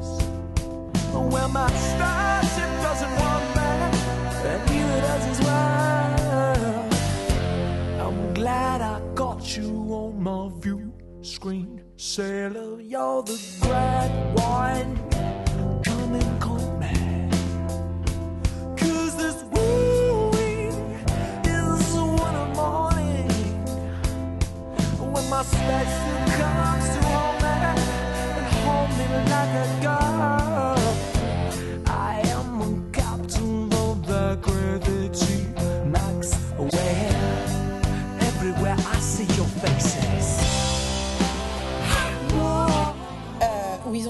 recréé des groupes pour faire genre. C'est un lettre d'amour au glam rock euh, des débuts des années 70, lettre d'amour à Bowie, sans parler de Bowie, mais en parlant que de Bowie. Euh, merveilleux, très grand film, mais aussi très, grande, euh, très grand moment musical. Airspray, la comédie musicale issue du truc de Broadway, qui est, une, qui est un, euh, un remake du film de Waters. Moi, j'ai jamais vu le film des années 80. Par contre, je trouve que cette comédie musicale est parfaite. C'est drôle du début à la fin.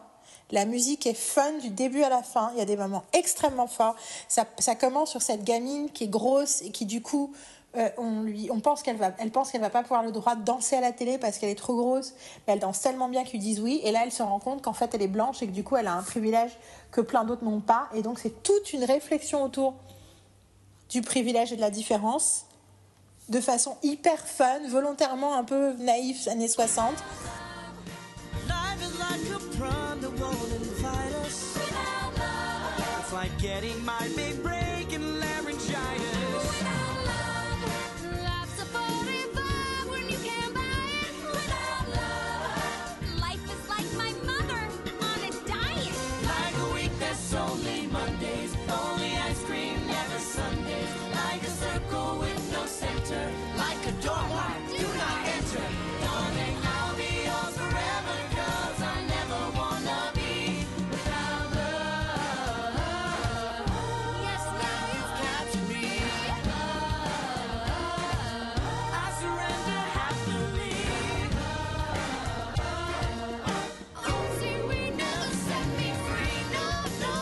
Franchement, c'est Il y a plein de trucs casse-gueule, y compris John Travolta en drague, et en fait, c'est pas casse-gueule, ça marche.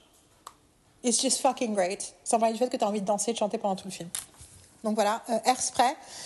Grease, Ok. qui est assez difficile à. Avec toute la bonne volonté du monde, c'est difficile de détester Grease parce que juste, il y a tellement de moments fun. Et effectivement, je suis d'accord avec Maxime. There are worse things I could do. La chanson de Rizzo à la fin, c'est la meilleure. I could stay home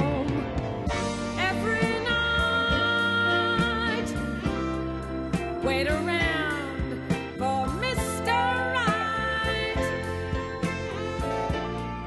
Take cold showers every day and throw my life away on a dream that won't come true. I could hurt someone like me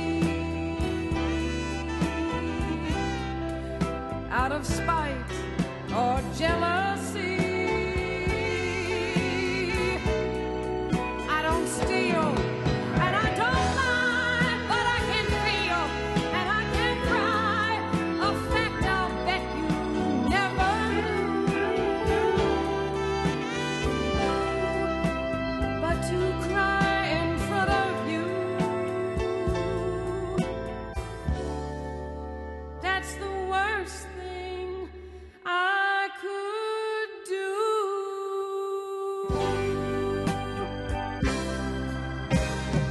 Et on n'en parle pas assez. Hamilton, j'ai longuement parlé d'Hamilton, je continue à parler d'Hamilton. Leçon d'écriture, d'écriture, de, de, morale, de, de vie, de musique, de métatexte, de tout ce que tu veux.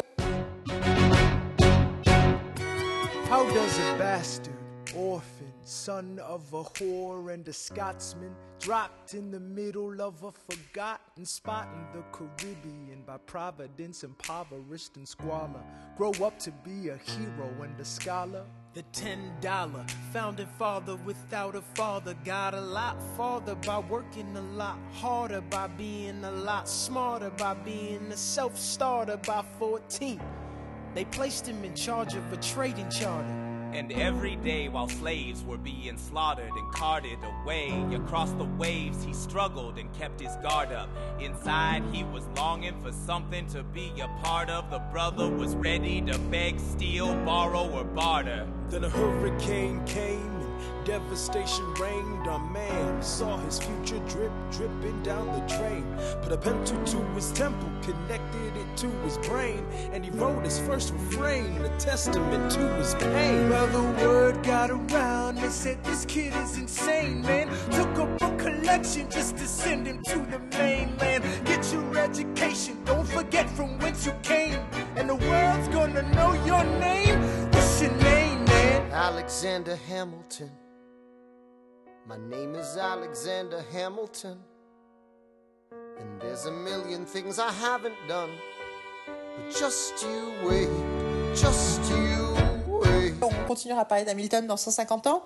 Euh, du coup, je vais pas en parler plus. Les chansons d'amour dont j'ai parlé tout à l'heure.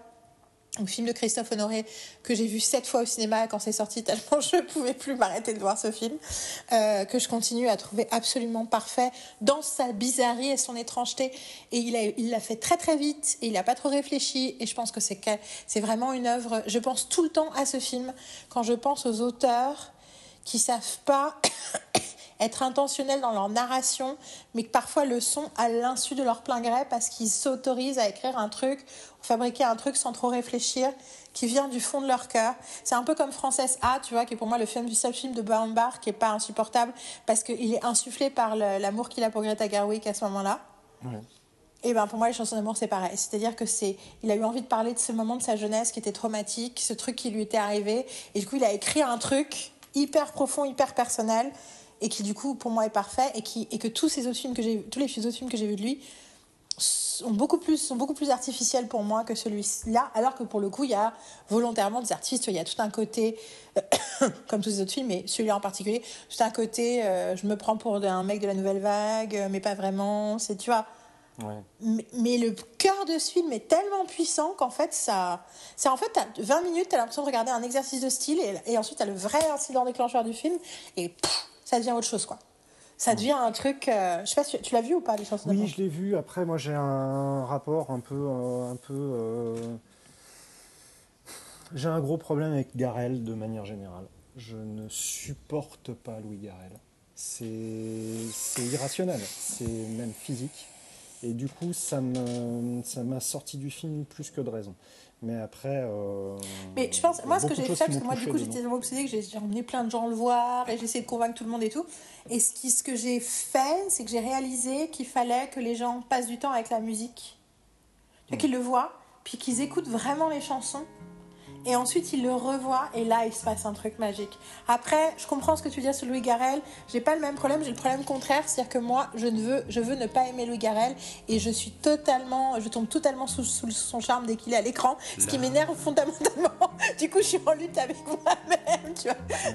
Mais du coup, moi j'ai ce truc sur le château en Italie où je voulais le détester, j'arrivais pas. Ah, ouais. Ah bah écoute, Ouais. euh, te- te- te- moi j'y arrive. Très facile. Yeah, mais once again, you're a boy, I'm a girl.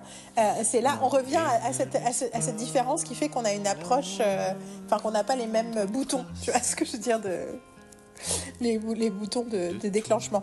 Euh, en tout cas, moi, ce film euh, et euh, ma mémoire sale, c'est tellement un moment incroyable de musique et de visuel.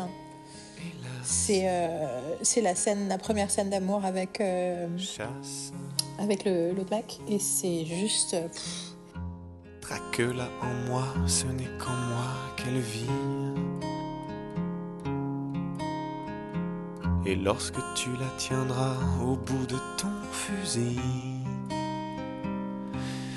n'écoute pas si elle t'implore. Tu sais qu'elle doit mourir d'une deuxième mort. Alors, tu l'as encore. Pleure. Je l'ai fait avant toi et ça ne sert à rien. À quoi bon les sanglots inonder les coussins? J'ai essayé, j'ai essayé, mais j'ai le cœur sec et les yeux gonflés. Mais j'ai cœur sec et les yeux gonflés. Alors brûle, brûle quand tu t'enlises dans mon grand lit de glace. Mon lit comme une banquise qui fond quand tu m'enlaces. Plus rien n'est triste, plus rien n'est grave. Si j'ai ton corps comme un torrent de lave, ma mémoire. Je m'en remettrai jamais de cette scène. Euh, Rocketman.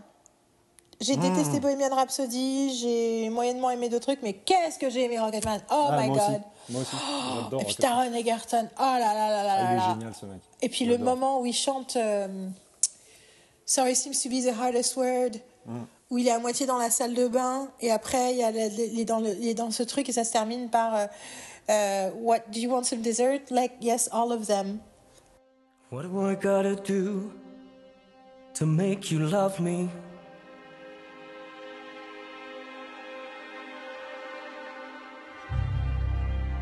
What do I gotta do to make you care?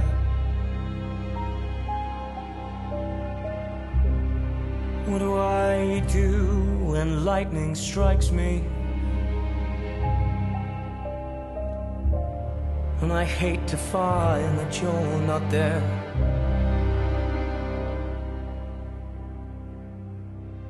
What do I do to make you want me?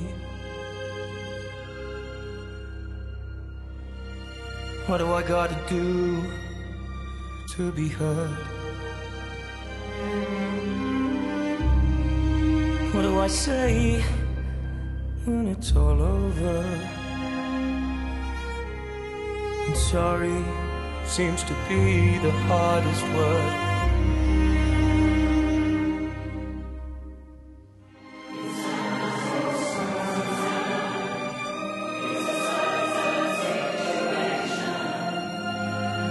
Getting more and more absurd.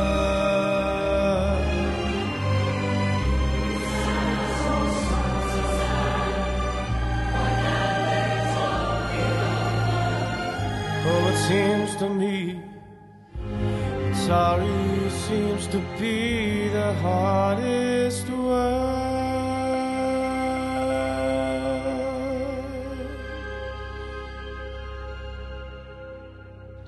Some dessert, sir?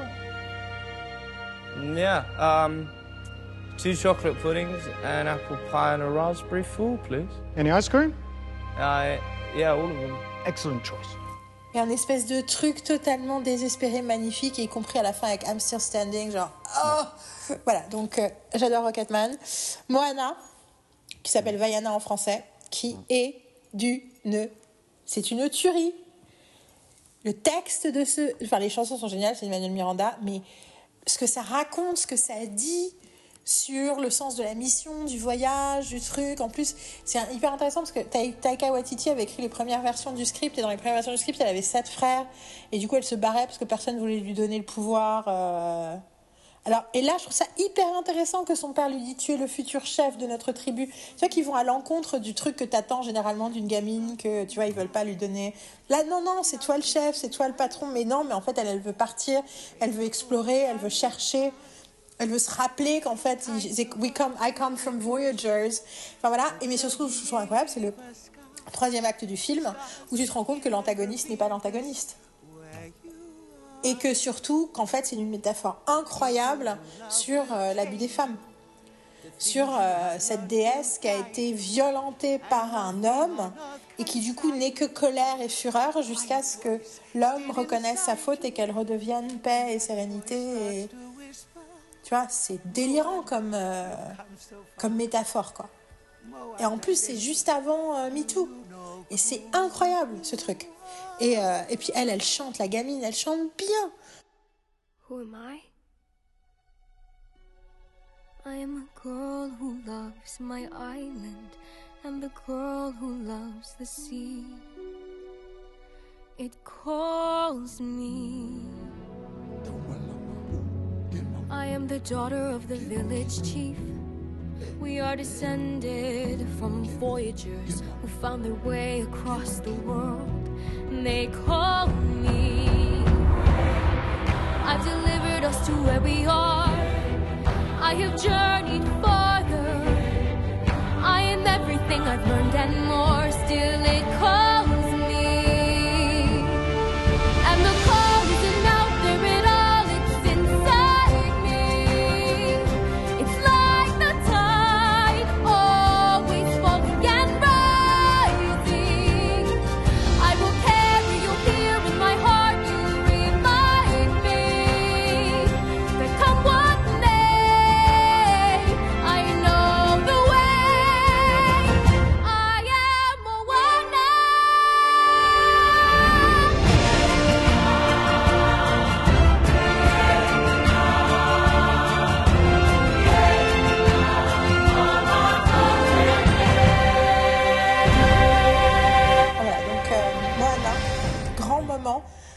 je, suis sortie du film et j'ai passé trois jours à faire am Moana c'est le truc qu'elle dit avant du film.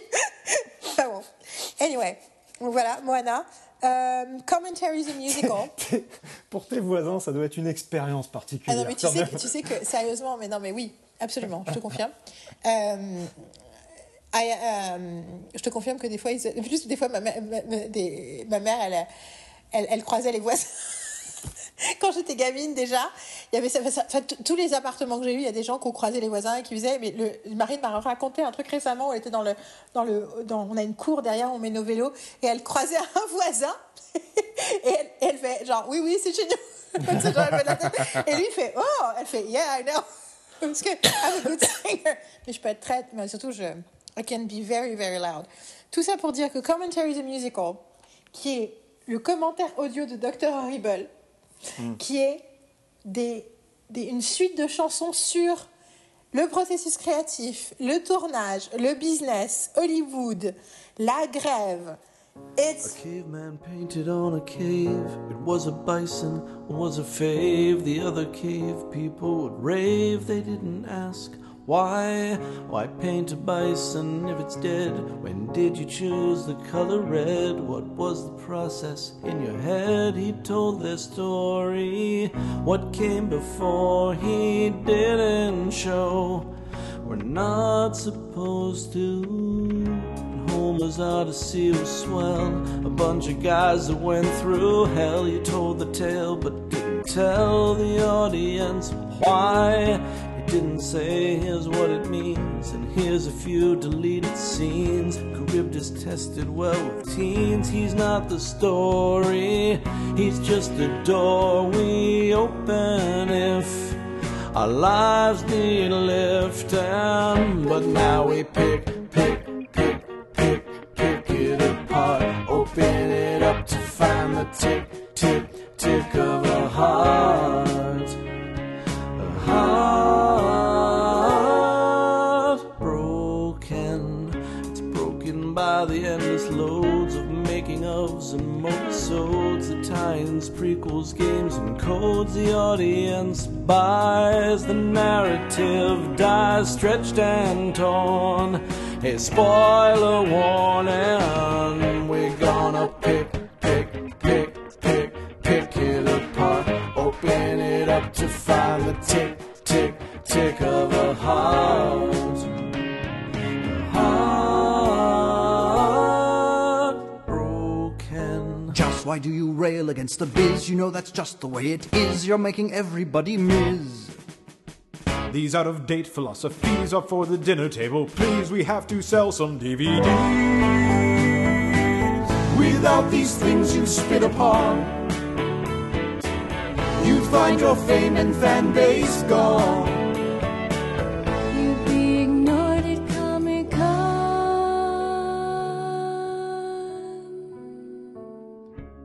I sang some things I didn't mean. Okay, let's talk about this scene. I think it's great how Ryan Green, all this is no good. I thought J Mo would back my play. Now Zach and they all say we're gonna pick, pick, pick, pick, pick you apart, open you up and stop the tick, tick, tick of a heart. Heart.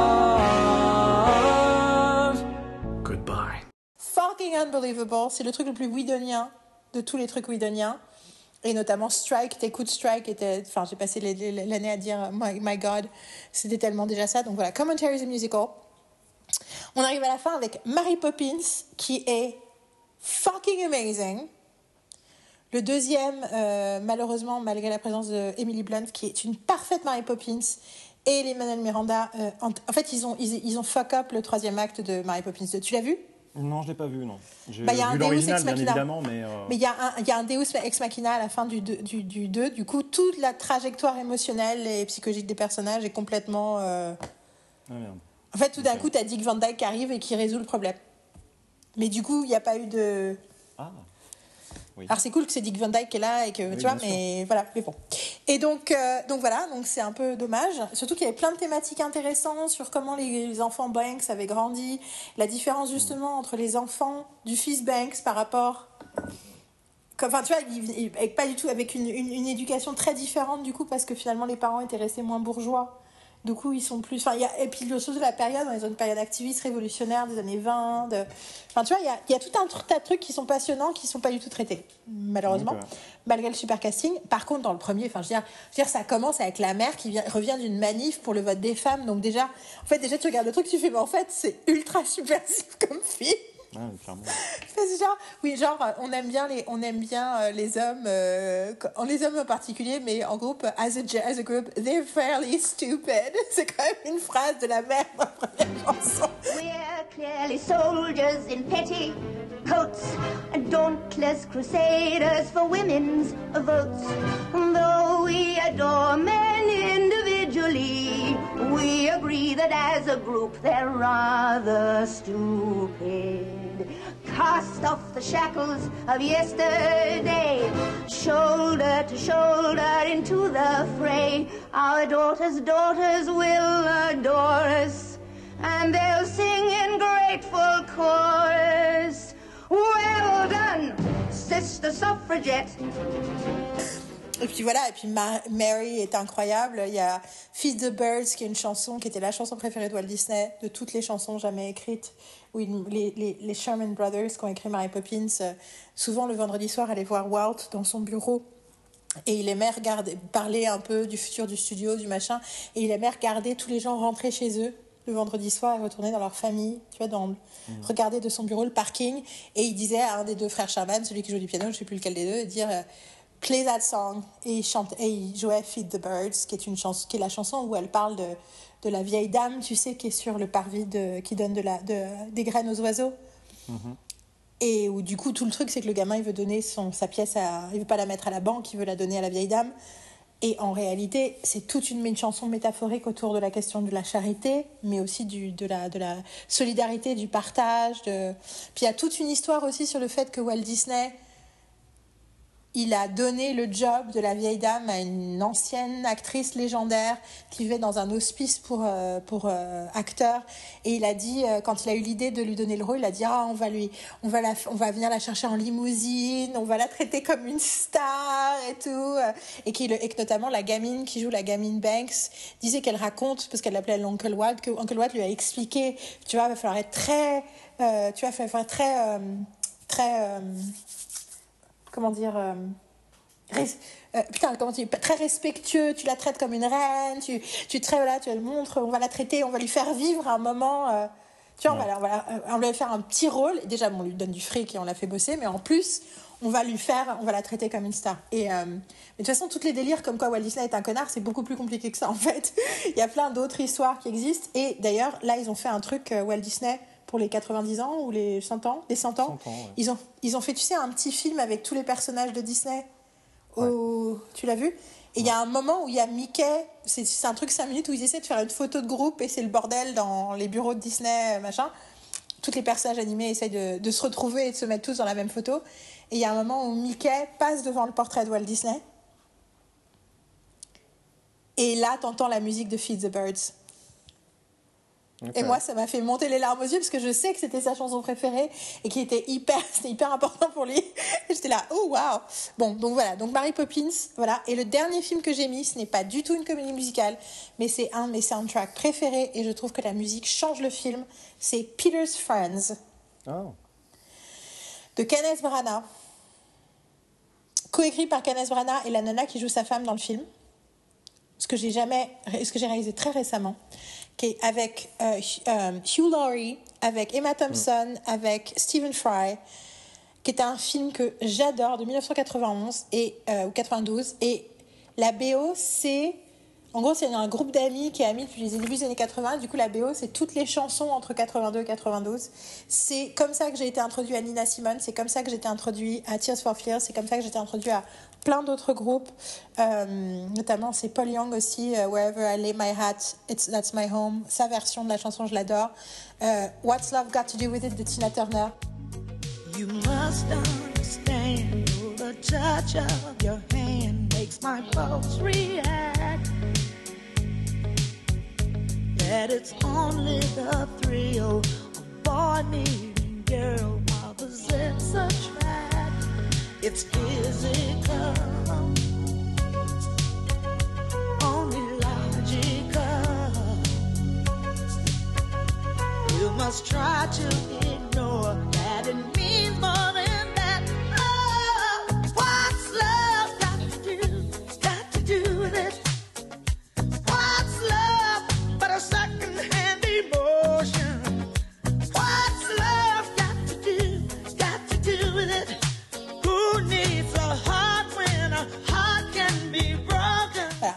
Tellement de choses merveilleuses dans dans cette BO qui pour mais vraiment surtout c'est un personnage du film en fait.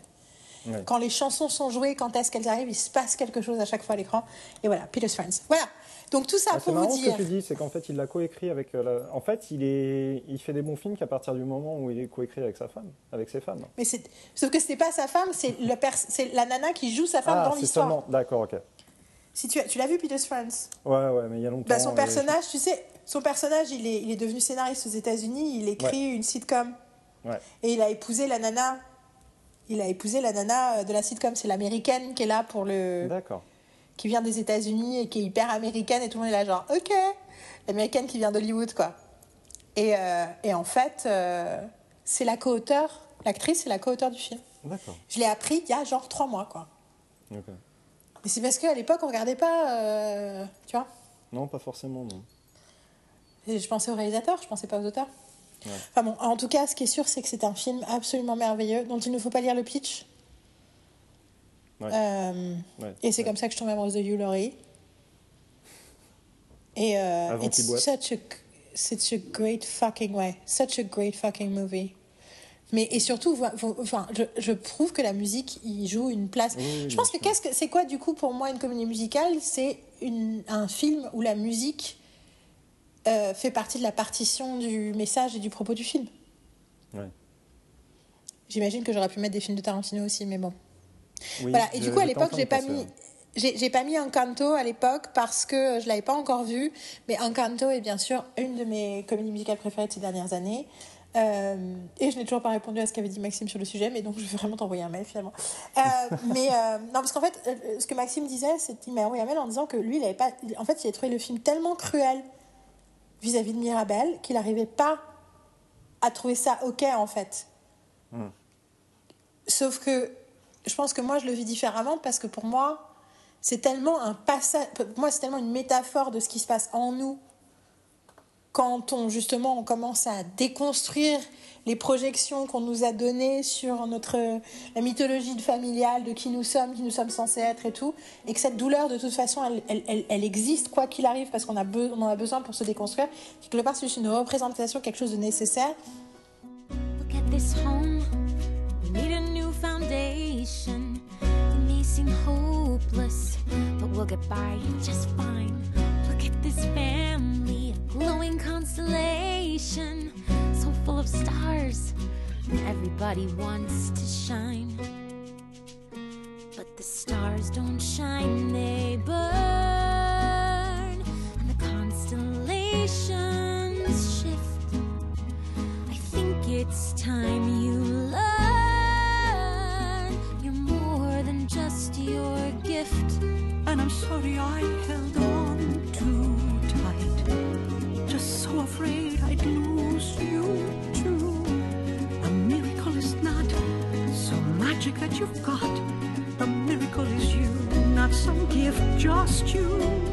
A miracle is you, all of you, all of you. que moi du coup euh, je trouve pas que le film est cruel quand il fait ça je trouve que le film est hyper réaliste quand il fait ça et au contraire c'est cathartique à mort pour moi Oh, putain Encanto c'est mais qu'est-ce que c'est? Et pour le coup c'est à nouveau Lin-Manuel Miranda c'est tellement enfin moi je trouve ça tellement brillantissime Euh, la musique est super fun, les paroles sont géniales, mais putain aussi c'est beau à regarder, c'est drôle, c'est intelligent, c'est profond, c'est. Je pense que c'est vraiment une des meilleures comédies musicales de ces dix dernières années. Quoi. What's that sound? I think it's everyone in town.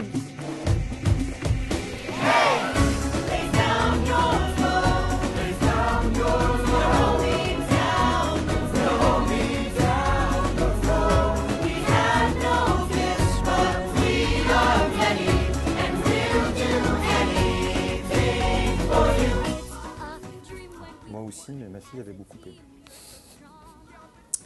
Mais euh, toi aussi, comment ça Pourquoi, pourquoi moi aussi, mais? Euh, non, parce que j'allais dire, ma fille avait beaucoup aimé et j'anticipais la question. Mais toi, t'as aimé ou pas? Ah oui, Oui, moi aussi. moi aussi. Et ma fille a beaucoup aimé. Et oui, je me rappelle, on que je, je t'avais dit, il faut absolument que tu le vois. Quand je l'avais vu, euh, je t'avais dit, putain. euh, Parce que tu. Parce que. Parce que. Voilà. Parce que. Et puis après, en même temps, c'est la seule comédie musicale de ces dernières années, et surtout Disney, qui a eu un- une chanson qui était number one aux États-Unis, hein, avec euh, We Don't Talk About Bruno. Oui. Bah, elle We connaissait la chanson. euh, Bruno. Non, non, elle- non. Elle, elle connaissait la chanson avant, euh, avant de voir le film. Have you met Dolores? Okay, I'll take it from here. Goodbye. You talk so loud. You take care of your mother and you make her proud. You write your own poetry every night when you go to sleep, and I'm seizing the moment. So would you wake up and notice me? Dolores, I see you. And I hear you. Yes. Let's get married. Slow down. All of you, all of you. Home sweet home. I like the new foundation. It isn't perfect. Neither are we. That's true. Just one more thing before the celebration. What? We need a doorknob. We made this one for you.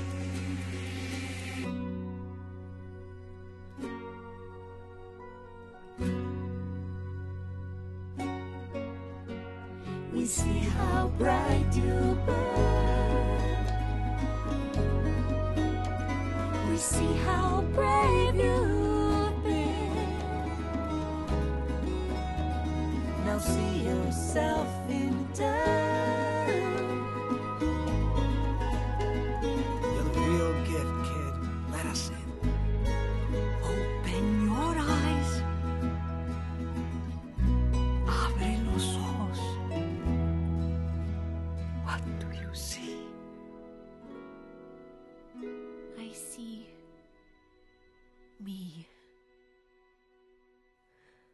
All of me. Bon, bah écoute, voilà, c'était c'était notre. Je pense que c'est bon. On peut. Donc l'idée, c'est que je vous ai donné plein de films à regarder pour Noël, la période de Noël, parce que ça, c'est que des films.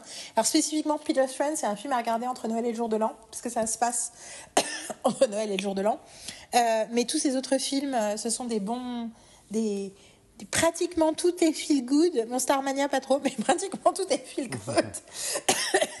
Euh, et du coup, euh, c'est des, des choses à, Ouais, à moi, c'était apprécier. moins feel good. C'est pour ça que je voulais finir sur ma liste en disant ça, c'est les recommandations de Noël. Les autres, les, les recommandations de Noël, c'est pour janvier. Euh, on se retrouve l'année prochaine, Dom, Oui, l'année prochaine. avec beaucoup de plaisir. Je ne sais pas ce qu'on fera dans le prochain épisode, mais je suis sûre qu'on a fait plein de promesses de trucs qu'on allait faire qu'on n'a pas encore fait, donc on devrait le faire. Voilà, j'espère que toutes ces conversations. Après, effectivement, on vous a pas. Je suis en train de penser, est-ce qu'on a donné des règles?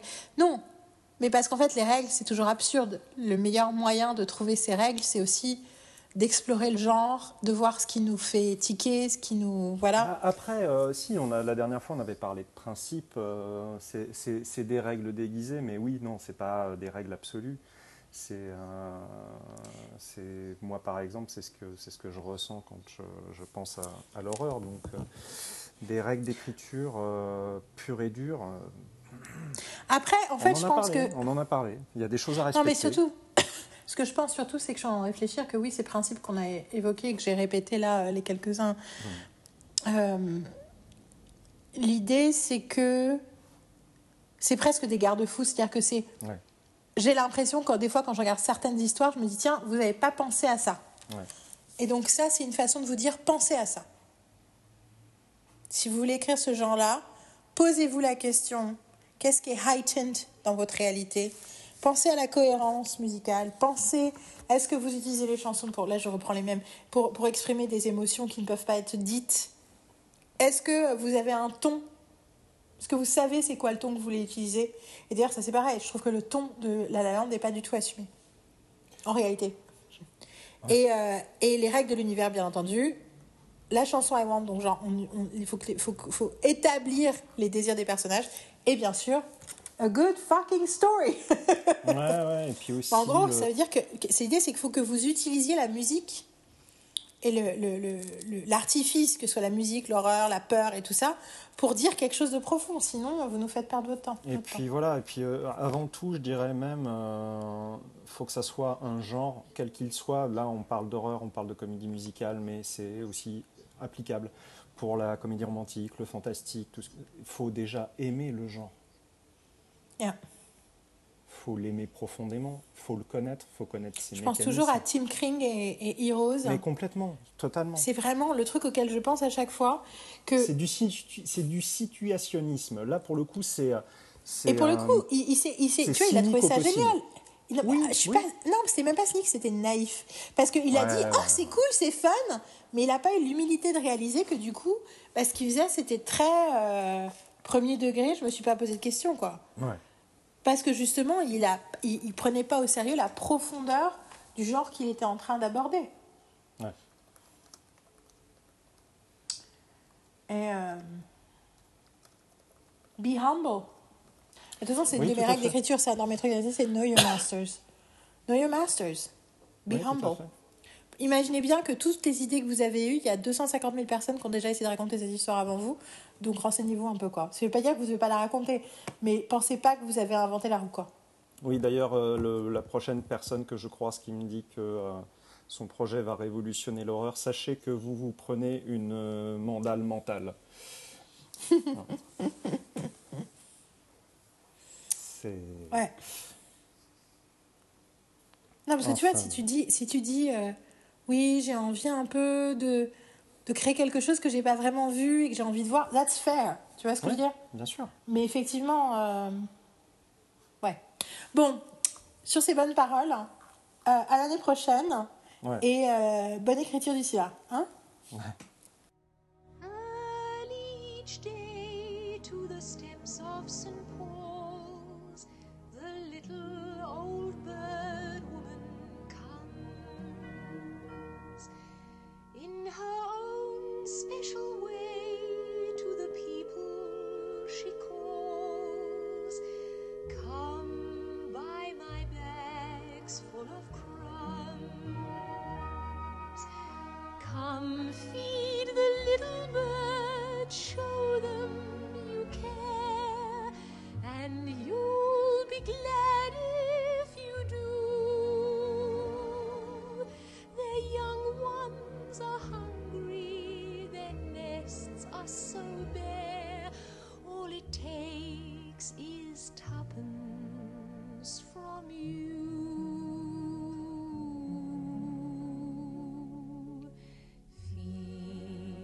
the birds tuppence a bag, tuppence, tuppence, tuppence a bag. Feed the birds, that's what she cries, while overhead her birds fill the skies.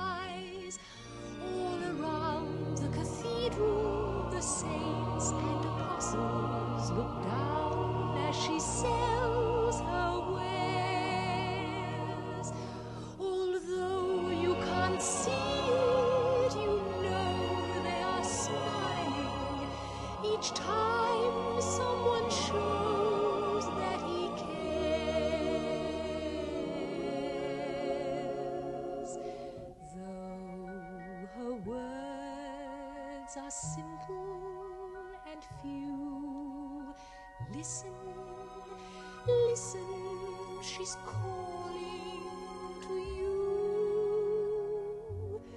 Feed the birds tuppence a bag, tuppence, tuppence, tuppence a bag.